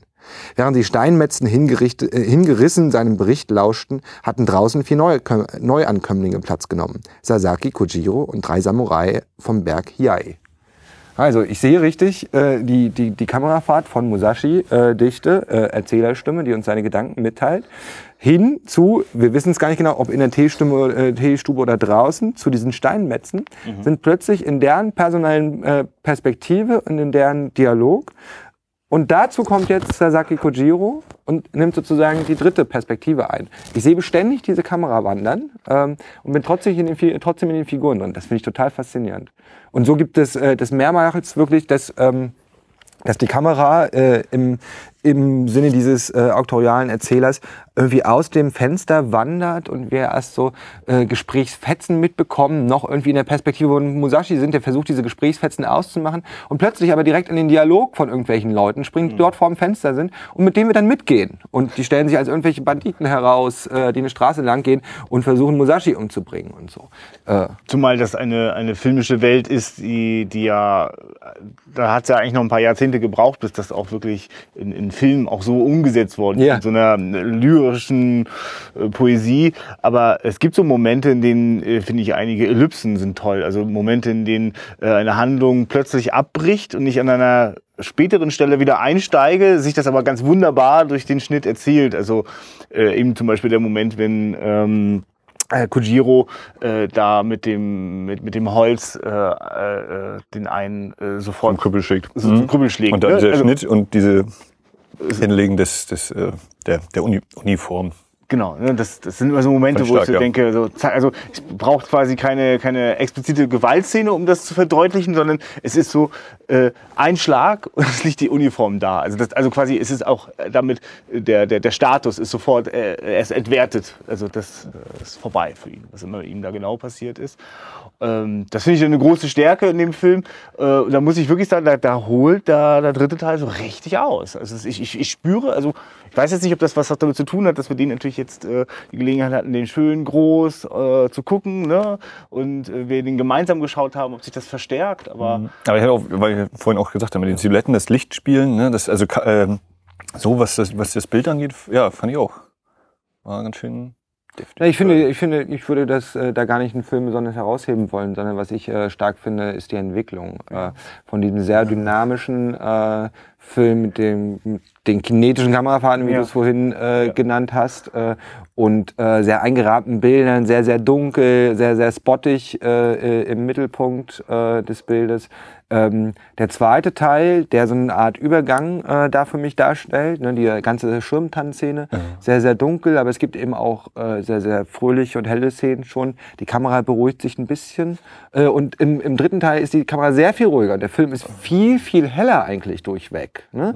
Weil, weil Musashi jetzt irgendwo auch bei sich angekommen ist und ein sehr viel ruhigeres Leben führt und gar nicht mehr so oft mit Bedrohung konfrontiert wird wie in den ersten beiden Teilen. Ja, Na, das ich Finde ich nicht beim dritten ist, äh, genau, ich das eine Bedrohung- gewagte These. weil Bedrohung das ist schon die da. Bedrohung so, sogar so oft, dass ich mich schon viel eher in so einem Western wähne mit plötzlich tauchen da Banditen auf, äh, Pfeile fliegen und also Ja. ich, meine, ich weiß schon, was du meinst mit diesem, diesem Ruhepol. Also, das erwarte ich ja nun auch überhaupt nicht, dass er noch auf die Idee kommt, äh, äh, sich, sich irgendwo äh, äh, niederzulassen und Farmer zu werden. Ja, ja, gar, Also, gar keine Frage. Das, ne? da ist das Aber- ganz doll drin. aber ich habe also es ist aber so angelegt, dass erst dieser Überfall der Banditen passiert, dann lässt, er- lässt er sich dort nieder, mit dem Wissen, dass die, diese Banditen dort auch öfter in diesem Dorf vorbeikommen, da schwingt für mich auch mit. Ja. Vielleicht ist es eher das Passive, ne? Also in den ersten beiden Teilen sucht er ja auch über den Kampf. Äh, er will äh, andere Menschen besiegen und äh, töten. Und jetzt ist es eben, also klar, während diese Bedrohung durch die Banditen irgendwie da ist, wir irgendwann auf die Banditen warten, findet da aber eine ganz romantische Szenerie statt, äh, wie er auf dieser Farm lebt äh, mit seinen Schülern äh, Jotaro und dem Pferdehändler, äh, dessen Name mir nicht einfällt, äh, und dann Otsu auch noch dazu kommt und wir da also wirklich so, ein, so eine Liebesgeschichte sich entwickeln haben, wo ich natürlich dieses schöne, das viele Wasser und äh, die schönen Bilder brauche und nicht dieses ständige Düstere der ersten beiden Filme. Aber weil du das gerade sagst mit dem Düster und Hell, äh, vielleicht ist das eben auch so, ne? Bis, bis dahin sind die Kämpfe eben immer so düster und das ist eben, weil er diese Kraft aufwendet und ne, dass das eben auch die, die äh, formale Ebene dann eben da nochmal unterstreicht und dass dann eben im dritten Teil die Kämpfe natürlich deswegen auch äh, so hell und äh, übersichtlich sind, weil er eben schon diese Meisterschaft errungen hat und es ist jetzt eben nicht mehr dieses düster, unübersichtlich und wilde Zuschlagen. Und dann ist jetzt natürlich äh, der, der Überfall der Banditen wiederum ja im dritten Teil ist ja dann auch nochmal im Dunkeln, also bei Nacht ja eher. Und das ist ja dann auch wieder so eine Verknüpfung, die man ja mit dem Ende des zweiten Teils logischerweise auch figurentechnisch ja hat. Äh, weil ja auch wieder einige der Leute auftauchen, die im zweiten Teil Ja. Damit hinterher waren. Aber das ist ja. Inklusive Leute sind noch aus dem ersten Teil, was wahrscheinlich dann auch äh, wieder verwirrend Aber, ist, äh, weil der ist Bandit, äh, den er ganz am Anfang bei Oko umgebracht hat, der war jetzt der Bruder äh, eines Banditen, der Genau. jetzt erst wieder auftaucht und so. Ja, Genau, das aber, aber das ist auf jeden Fall, nee, fand ich, ja, stimmt, mit den die Kämpfe, ne? Wie sind die Kämpfe ausgeleuchtet? Oder ist es hell dunkel und so? Ja, das ist auch sehr geil, stimmt. Und was du eben sagst, die, die, die Dorfszenerie, das finde ich aber auch bezeichnend, dass er versucht hier, und er sagt dann auch, ne, ah, das Farmleben, jetzt macht es mir langsam wieder Spaß. Aber auch, äh, oder entweder es ist eben noch nicht die Zeit für ihn, äh, auch da findet er eben nicht die Ruhe. Er ist noch nicht am Ende angelangt. Das ist hier nicht das Ende deiner Reise, äh, dein Haus brennt ab und die Banditen überfallen dich ihm und du musst noch mal weiterziehen, Musashi. Es ist hier noch nicht Schluss. Also wirklich für mich ist der, der lässt sich im ganz klaren Wissen dort nieder, dass er diese Konfrontation mit den Banditen dort bekommt. Ja, dass es die gibt, ja, aber- Das, das, ich meine, also, das, das, also für mich ist, ich weiß nicht genau, ich kann nicht, ich kann das nicht sofort greifen, was das ist, was er das, also ich glaube, so planmäßig geht er da gar nicht ran. Ach, gerade weil hier mit Sicherheit auch, die Banditen können jederzeit überall irgendwo auftauchen. Hier werden sie es auch garantiert tun. Aber nichtsdestotrotz lasse ich mich jetzt hier nieder. Aber die, dass die Konfrontation kommen wird, ist dem doch auch in dem Moment doch auch klar. Also. Ja, das vielleicht, vielleicht, vielleicht, weil, vielleicht, genau, weil du das ist interessant, dass du sagst, Oder dass das er nicht mehr aktiv der, äh, das sucht, aber äh, äh, sozusagen schon die Weichen so stellt, dass das auch auf ihn zukommt. Dass er Na, vielleicht ist das auch diese, ist das auch diese, dieser Punkt dann, dass er äh, da dann zum letzten, da macht es dann wirklich Klick so dieses, ich habe jetzt immer versucht vor diesem Du- Duell das ein bisschen rauszuzögern und weil ich weiß, wir duellieren uns besser nicht und so. Und jetzt hat er aber gemerkt, selbst wenn ich, äh, natürlich Banditen gibt's eben überall und wenn ich jetzt auch im Dorf finde ich eben nicht die Ruhe, also muss ich wahrscheinlich da, doch nochmal eine Konfrontation suchen, während ich immer eher zurückgegangen bin und versucht habe, das zu vermeiden oder irgendwie anders zu lösen. Dieses eine Duell muss anscheinend stattfinden. Es geht nicht anders, weil ich sonst keine Ruhe finde. Ob ich aber dann äh, nach dem Duell Ruhe hat, ist nochmal eine andere Frage. Aber dass eben dadurch, dass äh, sein, sein neues Idyll, was er sich selber geschaffen hat, eben auch wieder in sich zusammenbricht, in Flammen aufgeht, äh, ist dann eben, würde ich jetzt behaupten, so, dass, dass der Film das so sagt, äh, hier, du hast noch keine Ruhe, Musashi, du musst ihm nicht, musst dich jetzt deinem, dem einen Konflikt musst du dich nochmal stellen.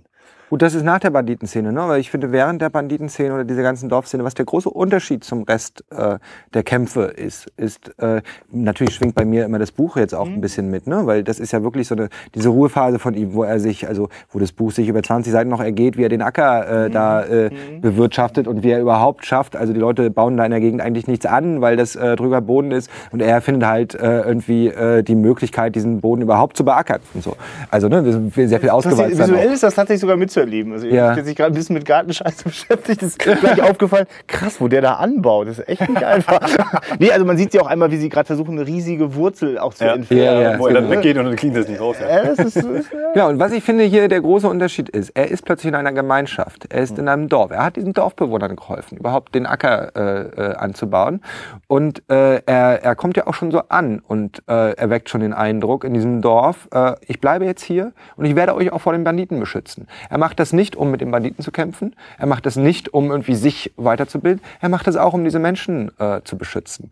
Und dementsprechend hat er natürlich plötzlich auch diese Gemeinschaft um ihn herum. Er kämpft nicht mehr alleine. Das ist ja so ein faszinierender Moment auch, wenn die Banditen einreit, äh, äh, einreiten und erstmal siehst du Musashi kämpfen. Und ein paar Bilder später äh, siehst du, wie sich die Dorfbewohner äh, auf einen der Banditen stürzen, womit man in dem Moment nicht rechnet. Ne? Plötzlich kämpfen alle und Musashi ist nur einer von vielen und hat irgendwie so eine Art Familie da gefunden, was natürlich die, die Szene sehr viel entspannter und ruhiger macht. Obwohl da natürlich wieder vieles im Dunkeln abgeht. Und ich finde es wirklich faszinierend, wie da auf eine halbe Stunde, äh, dass das ganze Konstrukt von äh, die sieben Samurai Ja, das war völlig, ne, reduziert wird, totales- oder? Also es war wirklich klar, die ja, Konzentratversion. Äh, und also das fand, Aber weil du es eben auch sagst, ne, er zieht sich da zurück in die Gemeinschaft und so und äh, dass er eben auch diesen in Anführungszeichen passiven Part hat, fand ich dann auch, äh, wenn dann Akemi kommt, Mhm. äh, dass das dann auch äh, Yotaro und der Pferdehändler sind, die ausreiten und äh, die Banditen sozusagen Ja. die Flucht schlagen oder sich gegen werden und nicht, dass Musashi immer irgendwie im Dorf ist oder eben auf jeden Fall nicht daran beteiligt ist, äh, wenn da irgendwie mal was in der Umgebung passiert. Dass er ist auch da deren starker. Moment, ne? Also wo du die ganze Zeit denkst, okay, ja, was lernen Yotaro und der Pferdedieb nur eigentlich wirklich bei ihm, außer den Acker zu bearbeiten? Und dann können die aber plötzlich aufspringen äh, und äh, anstatt, äh, anstelle Musashis äh, die Banditen äh, verscheuchen. Also da gewinnen auch die Charaktere wieder. Ja, ab- äh, nochmal ganz kurz, um Samurai vielleicht, äh, Sieben Samurai vielleicht abzuschließen. Äh, ich bin mir nicht hundertprozentig sicher, aber ich behaupte einfach, der Berater von Yagyu oder wo auch immer Kojiro am Anfang äh, seinen Vorstellungskampf da macht, der Berater ist der äh, Oberanführer Samurai aus Sieben Samurai gewesen, der Darsteller. das ist sehr gut möglich, weil ich habe dieses Gesicht auf jeden Fall wiedererkannt und ich wusste nicht woher. Ja. Also da bin ich mir 98% sicher, dass er das war. Ohne jetzt nachzugucken oder nachgeguckt zu Ja, haben. Ich, ich würde gerne noch mal äh, eine Frage an euch äh, stellen, wie es euch mit den Zufällen äh, geht. Äh, ich würde dazu mal zwei Szenen rauspicken, beide aus dem zweiten Teil, ähm, wo ich, also Zufälle spielen im Buch eine ganz große Rolle. Ne? Die Leute gehen irgendwie die Straße entlang und äh, treffen durch Zufall auf irgendjemanden, den sie seit zwei Jahren nicht gesehen haben und der aber auch eine wichtige Rolle spielt, wodurch diese Parallelstränge immer wieder zusammenkommen. So.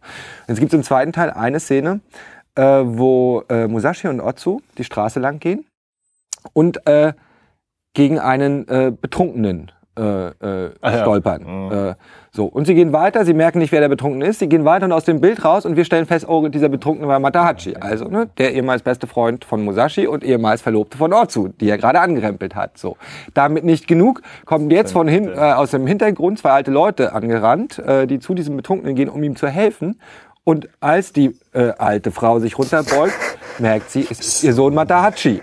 Und nun ist es so, dass sowohl Matahachi als auch Osugi sozusagen alle auf der Suche sind nach Musashi und Otsu, die da gerade vorbeigelaufen sind. So. Also eine totale Zufallsszene, wo ich sage, oh, das war mir too much. Äh, das wird jetzt unfreiwillig komisch.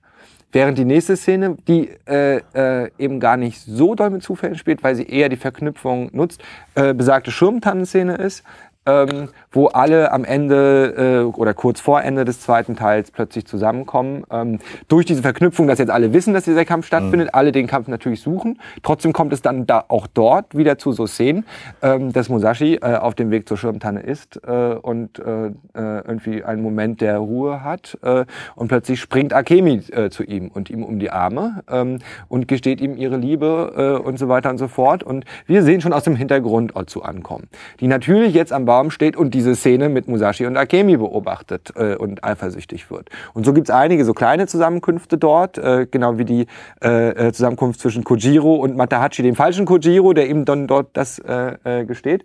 So, die, die Szene finde ich äh, durch diese durch diese einfache Verknüpfung, mit dem alle wissen, dass dieser Stadt, äh, äh, Kampf stattfindet, sehr gelungen. Aber wie geht euch das, weil das ja so ein, so ein, so ein sich ständig durchziehendes äh, Thema ist, dass alles plötzlich zufällig, äh, also es wird so viel behauptet. Möchtest du, oder? Ich, also nehmen wir den betrunkenen Matahari. Ich finde, das ist halt, ähm, habe ich, ich fange dann an zu überlegen, ja, wie ist denn das, wenn ich hier mal äh, durch die Stadt gehe, wenn ich zur Arbeit gehe oder so? Ich sehe auch immer bekannte Gesichter.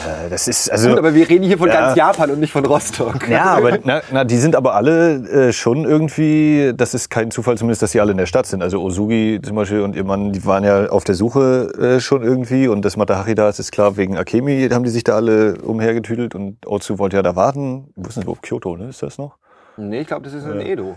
Also, Naja, auf jeden Fall alle, alle sind in der gleichen Stadt. Also ich, äh, aus meiner Sicht ist es kein Zufall zumindest, dass alle in der gleichen Stadt sind. Äh, alle Personen und ja okay natürlich ist es ein bisschen konstruiert aber ich also ich, ich störe mich da nicht groß dran ich sag mir eben dass es, man begegnet Leuten und äh, so stelle ich mir Matahari auch vor dass er völlig abstürzt und eben betrunken Leute anrempelt äh, ja klar, dass die jetzt ja alle genau in dem Moment, da kann man schon sagen, na, das habt ihr doch aber so zurechtgeschrieben. Das ist ja jetzt nicht echt, aber ja gut. Filme, Filme müssen ja auch nicht realistisch oder real sein. Filme müssen äh, glaubwürdig und authentisch sein. Und ich kann mir vorstellen, dass sowas passieren kann.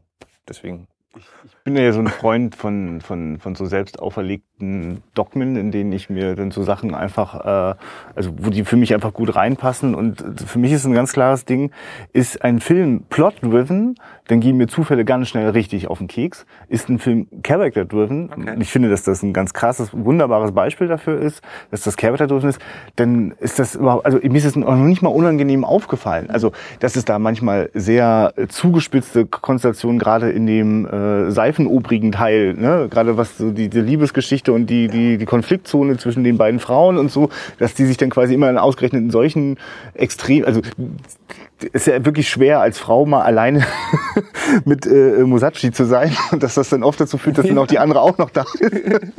aber, aber das ist so, äh, ich, ich komme ich komm gar nicht, also nee, also ich stolpere da nicht drüber, weil äh, es ja nicht der Plot ist, an dem ich die ganze Zeit so dranhänge, sondern ich eigentlich die ganze Zeit immer versuche, in diesen gar nicht so durchlässigen Charakter irgendwie einen Einblick zu bekommen. Und äh, das andere passiert da. Also das kann es gar nicht. Also das ist aber der springende Punkt. Also, wenn wir würden jetzt über irgendeinen Christopher Nolan-Film sprechen, dann sind wir sofort in so einer Scheiße drin. Und wenn da dann irgendwelche Zufälle helfen, dass dieses ganze Plotkonstrukt überhaupt in, in Fahrt kommt oder, oder am, am, am Laufen bleibt, dann fängt es an, mich zu stören. Dann stolper ich darüber. Das habe ich gar nicht. Das ist auf jeden Fall äh, ein spannender Punkt, dieses Plot-Driven und Character-Driven. Ähm, weiß nicht, ob ich da ganz folgen könnte und da würden wir mit Sicherheit auch äh, Filme finden, die Character-Driven sind und wo es doch nervt, weil es, äh, wahrscheinlich ist es, ich glaube, weil es ist auch so ein bisschen dieses, die, die, das, der hermetische Faktor dieser Zeit. Also ne, äh, 50er Jahre Japan, da sind wir äh, bereit, sehr viel mehr zu akzeptieren, als wir möglicherweise von Filmen bereit sind zu akzeptieren, die uns näher stehen, wie amerikanische oder deutsche Filme. Und äh, verstehst du, ich sehe also einen japanischen Historienfilm, den ich die ganze Zeit als Märchen bezeichne. Das heißt, ich bin überhaupt gar nicht in so einer Welt, dass ich da sozusagen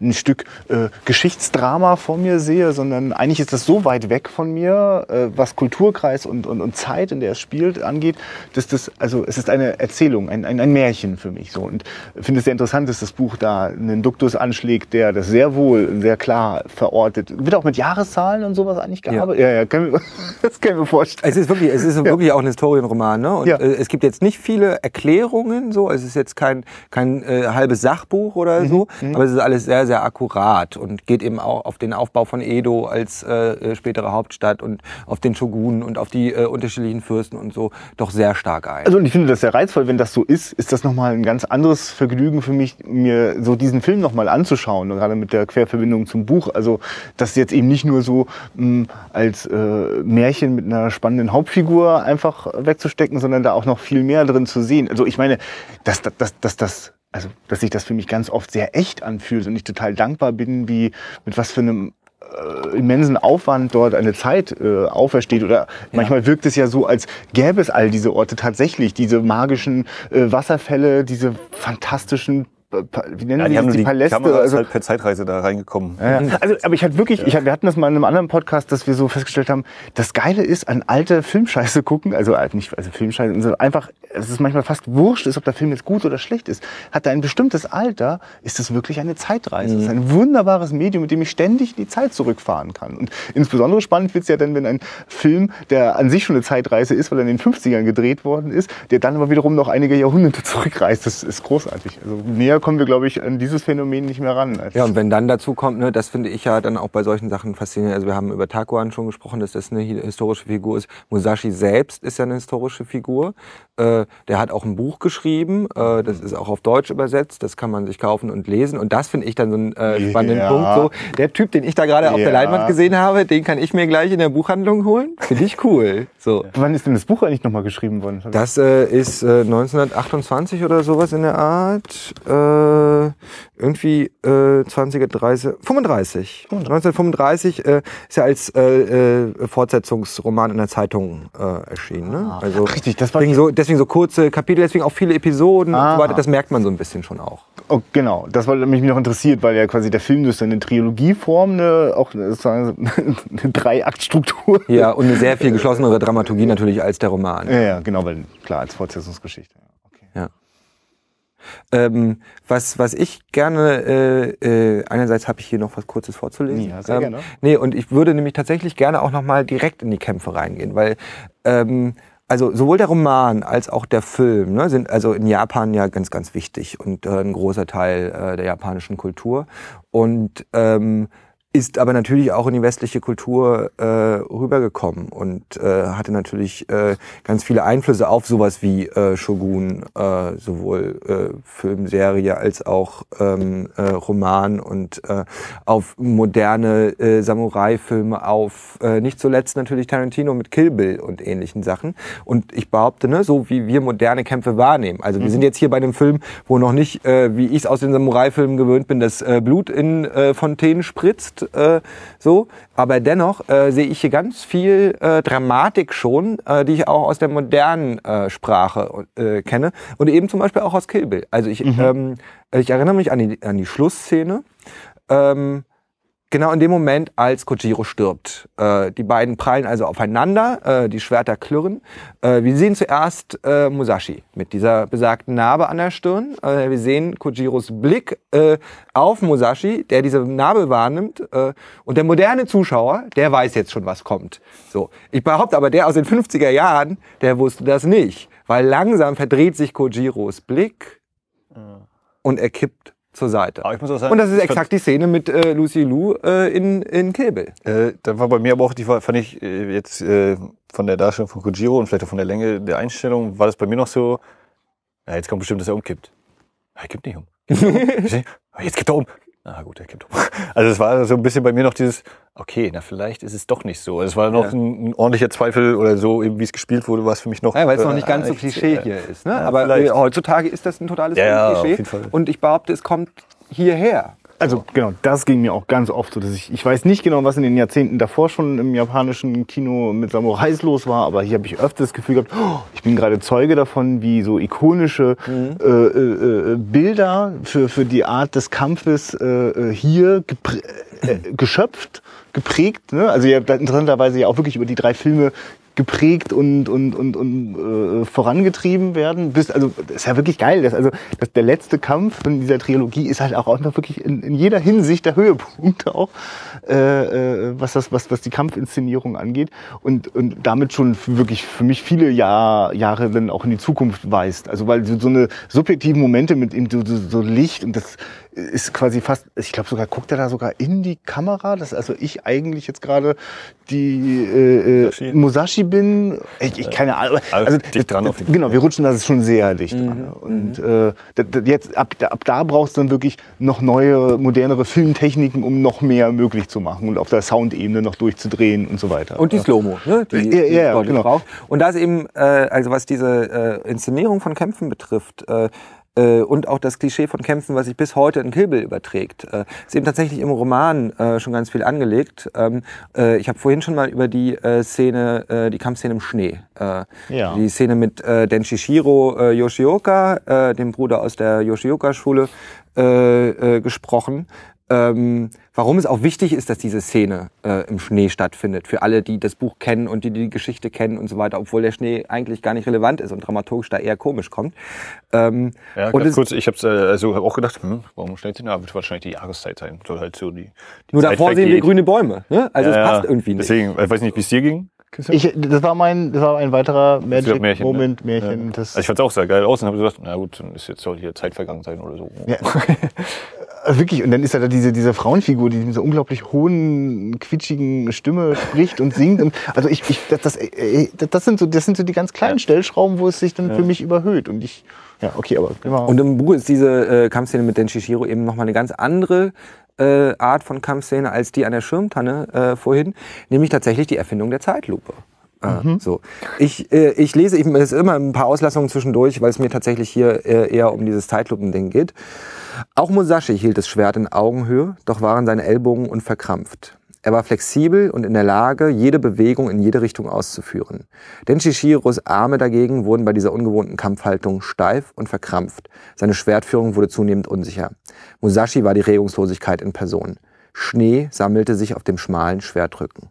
Während er wie ein Raubvogel nach dem kleinsten Fehlverhalten seines Gegners Ausschau hielt, zählte Musashi seine Atemzüge. Er wollte nicht nur siegen, er musste siegen. Er war sich auch im höchsten Grade bewusst, wieder einmal an einer Grenze zu stehen. Hüben das Leben, drüben der Tod. Er betrachtete Denshishiro als einen gewaltigen Felsen, als eine überwältigende Erscheinung. Der Name des Kriegsgottes, Hashiman, schoss ihm durch den Kopf.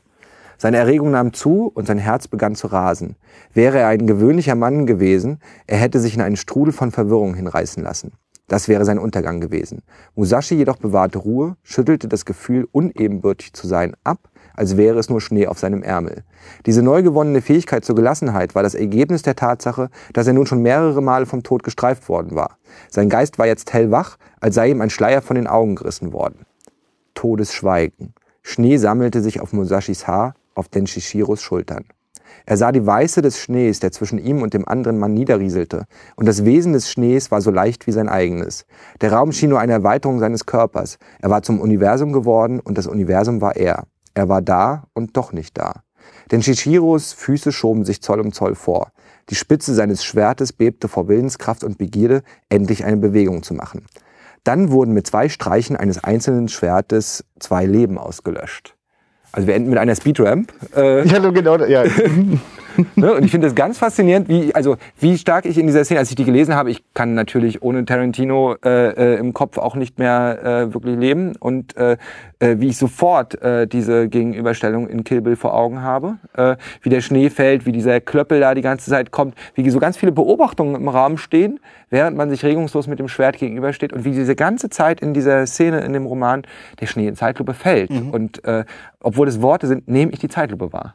Und ich bin da übrigens, äh, ähm, was so spätere, das spätere Aufgreifen äh, äh, von so einer Erzähltechnik im Kino angeht, denke ich noch viel eher, was da schon teilweise in den 70er, 80ern passiert ist im, im Hongkong-Kino, was, was Kampfszenen angeht, aber dann wirklich zu krassen Perfektionen ausgerechnet auch von Eng Lee getrieben worden ist in äh, äh, Crouching Tiger, and Hidden Dragon und äh, oder auch äh, Hero, Sang Yimou oder Flying Daggers. Also da gibt's so diese auch diese unglaublichen, äh, also quasi die Zeit kommt fast zum Stehen äh, und und die Zeit wird aber genutzt und ich, ich steig also in scheinbar nebensächliche Details ein, die aber dann genau so eine also wie der das eben sagt, so, also ich, äh, ich weiß nicht, wie das genau der Satz war, aber also plötzlich bin ich auf so einer Metaebene, metaphysisch, ne, also Teil des Universums und alles schon Und das ist, da sehe ich wieder ganz viel in dem letzten Kampf, der sehr ruhig anfängt. Wir haben keine Zeitlupe hier, ne? Aber dieses langsame Trippeln, dieses Näherkommen, dieses immer wieder in die Sonne. Und dann kommt der letzte Schlag ja äh, schlagartig. Also sie, sie, sie äh, rennen gegeneinander, die Schwerter klirren und dann gehen wir wieder in die Zeitlupe und sehen, wie äh, Kojiro auf Musashis Narbe guckt, wie sich langsam die Augen verdrehen und er fällt.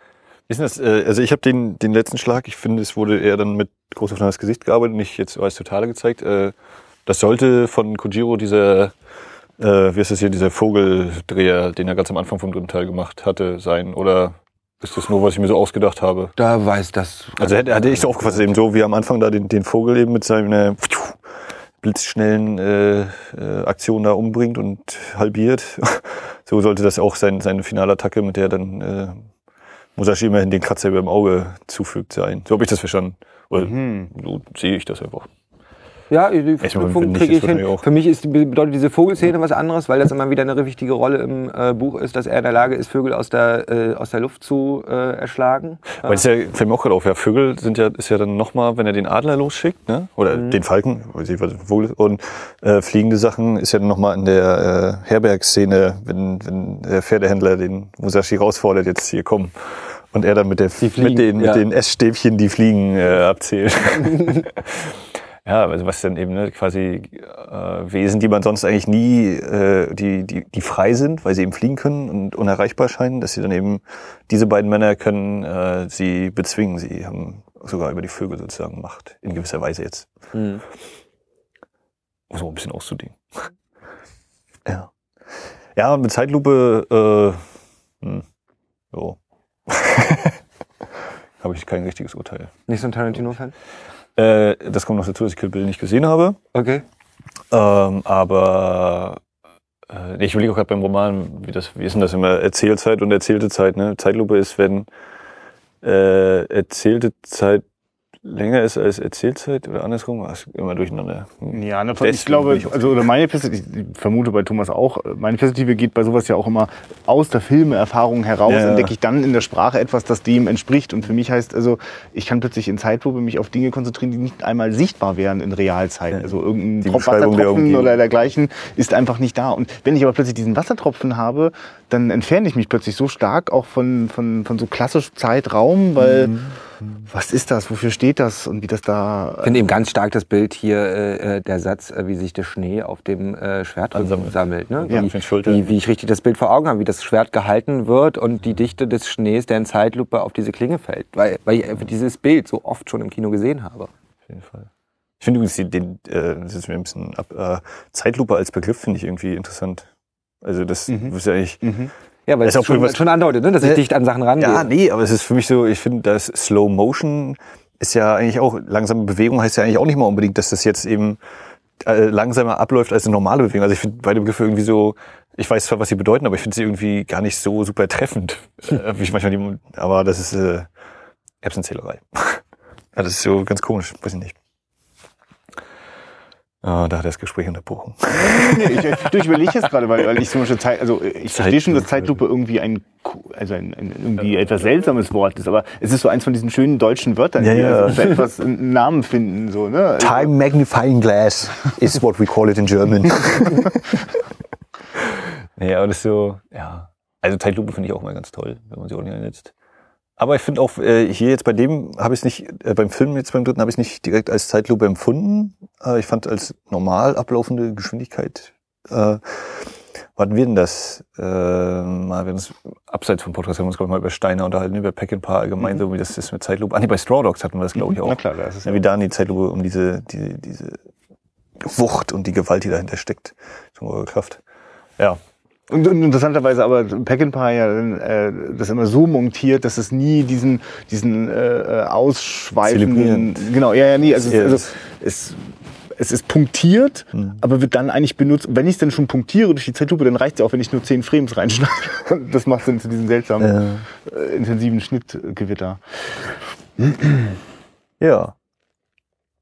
Also ich, äh, ich glaube, wird auch jetzt die nächsten Tage wieder, wie immer, wenn nach unseren Gesprächen und Filmsichtungen, wird es bei mir immer noch mal ein bisschen sacken und sickern und dann werden wieder andere Gedanken kommen und so. Und den Soundtrack werden wir alle noch eine Woche im Ohr haben. wahrscheinlich. Das, dieses Titelthema, ne, das ist, ich hasse, ich hasse es. Äh, wenn, wenn ich so durch die Gegend laufe und dann, boah, ist das ein geiles Lied. Wie hieß denn das eigentlich? Das ist irgendein Film. Äh, äh, ach scheiße, ich, das ist boah, widerlich. Da, da könnte ich mich tagelang pesten, wenn ich dann irgendwie so eine Melodie im Kopf habe und ich komme nicht drauf, welcher Film das ist. Ganz schlimm. Und bei dem würde mir das mit Sicherheit auch so gehen. Nee, nee, es ist wirklich, also gerade weil ich bin oft echt angenervt von so was teilweise so in den 40er, 50er Jahren äh, in, in Hollywood-Filmen an Musik so, so an Gebrauchsmusik. Mhm. halt so irgendwie so Orchester, aber nicht. Ja, vor, vor allen Dingen hier äh, äh, ja auch äh, die Mischung aus diesem, ja doch irgendwie Hollywood-Soundtrack, bombastisch und so weiter und wie dann immer die japanischen Einflüsse. Also äh, sowohl in der innerszenischen Musik natürlich, äh, aber eben auch im Soundtrack selbst immer wieder irgendwelche japanischen Flöten reinkommen und so weiter. Also, ganz, also ich finde diesen Film tatsächlich, also finde es eigentlich erstaunlich, also so fühlt sich an, dass äh, der- Film jetzt weniger gut, er hat ja seinen Auslands-Oscar oder seinen Ehren-Oscar bekommen, aber mh, also ich finde, dass der aus einer westlichen Perspektive viel zugänglicher ist als manch Kurosawa-Film. Also das meint jetzt gar nicht gut oder schlecht, aber einfach nur im Sinne von, das, das war auch schon ein ganz schön gutes, episches Entertainment. Also das, das, hat, das hat mich ja so, so, so gefreut. Also ich, der mit den Vorurteilen reingegangen bin, jetzt viel Overacting ertragen zu müssen und, und, und trocken und vielleicht auch mh, oh, jetzt hier noch die Pose und die Pose. Und, nee, gar nicht. Ich, also ja, ein bisschen äh, Overact. Aber Ehrlich, das ehrlich, ehrlich gesagt gibt es, also wer mal ran gesehen hat von Kurosawa, das ist Overacting.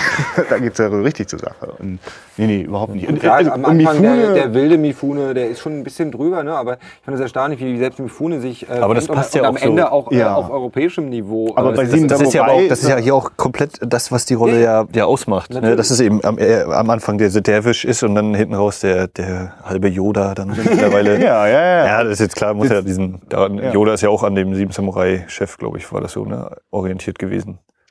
Aber ist auch egal. Also das, äh, ja klar, Overacting ist, ich denke dann immer, naja, vielleicht ist es eben also einfach so japanische Tradition wieder, die Kultur, dass dann auf mich das so wirkt, ohne dass die jetzt was dafür können, in Anführungszeichen, weil es bei denen eben so ist und vielleicht ist es für die auch gar kein Overacting, aber ich weiß, was du meinst. So, Punkt. Okay. Gibt's irgendeinen Ausblick? Was, was machen wir als nächstes? Äh, ja, erstmal fand ich äh, sehr interessant, dass wir, auch wenn es jetzt drei Filme waren, uns die vorgeknüpft haben und fand schön, dass wir jetzt mit Thomas hier diese Runde gemacht haben. Und äh, ich habe auf jeden Fall auch Bock, die nochmal irgendwie wann zu gucken, aber das wird sich wahrscheinlich wieder Jahre hinziehen. ähm, Ausblick, äh, ich habe halt überlegt, ob wir dann vielleicht doch uns mal wie geschworen machen. Äh, ich weiß gar nicht, bin ich, wäre ich dann offiziell wieder dran? Ich glaube Ja. schon, ne? Ja, 17. 17. Heute ist die 18. Nee, du hast den Verlorenen vorgestellt, Ja, jetzt hat Thomas sitzen, das ja, vorgestellt, das heißt, ja, das ich heißt, wäre dran. Und, genau. Also, Ja. äh, Was wir als nächstes machen, Ja. schauen wir mal. Und ich wünsche mir mehr Gaststars. ja, äh, Thomas, äh, gerne auch wieder. Gerne auch wieder, aber ich wünsche mir auch mehr Gaststars. Ja, äh, äh, falls du da mal, so, ne, du kommst ja aus Berlin hier, Medienstadt und so, ne, falls, falls, falls äh, Uwe Boll mal wieder rumspringt oder so, können wir ja auch mal. Das, da würde ich dann auch gerne dabei sein. Nee, also darauf hätte ich tatsächlich, das sehe ich so als äh, Steigerungspotenzial, dass äh, wir das auch mal nutzen, dass der, der ein oder andere Draht in eine, in eine Filmszene ist ja da, dass man sich da auch aus der Perspektive das mal ranholt. Klaus ne? Lemke? Hm. Ist der, ist der so greifbar? Sp- Springt er? Den kann man. Aber das ist in, der lebt doch in München. Ist Der ja hört doch bestimmt jetzt gerade zu. Ja. ich meine, wir haben festgestellt, also wo ich mir mal am Anfang gedacht habe, ich möchte ja vor allem junge Leute für den alten Scheiß begeistern, Aber hören uns durchaus ältere Leute zu. zu. genau, die eigentlich auch nur das bestätigt haben wollen, was die selbst schon wissen und dann können wir sowieso nicht dem gerecht werden. Solange ihr nicht irgendwann in den 90ern äh, äh, wenigstens landet in euren Filmen, dann Abwarten. habt ihr die alten Leute. Das kann, das, das daran glaube ich nicht. Das ist Ja, selbst die großartig. 90er sind schon wieder über 20 Jahre her, oder? ja, Ich, ich hoffe, dass über diese Deswegen sitzen Zeit, wir alte Säcke jetzt hier und äh, Scheiße. sagen, äh, es wären die 90er, ja. Ich versuche diese Idee mit der Zeitmaschine weiter zu verbreiten. Das, das Mhm. ist auch für junge Leute interessant. Okay, äh, danke Thomas. Ja, Danke euch. hat äh, sehr viel Spaß gemacht. Und dann auf Wiederhören. Und bis zum nächsten Mal. Tschüss. Ciao.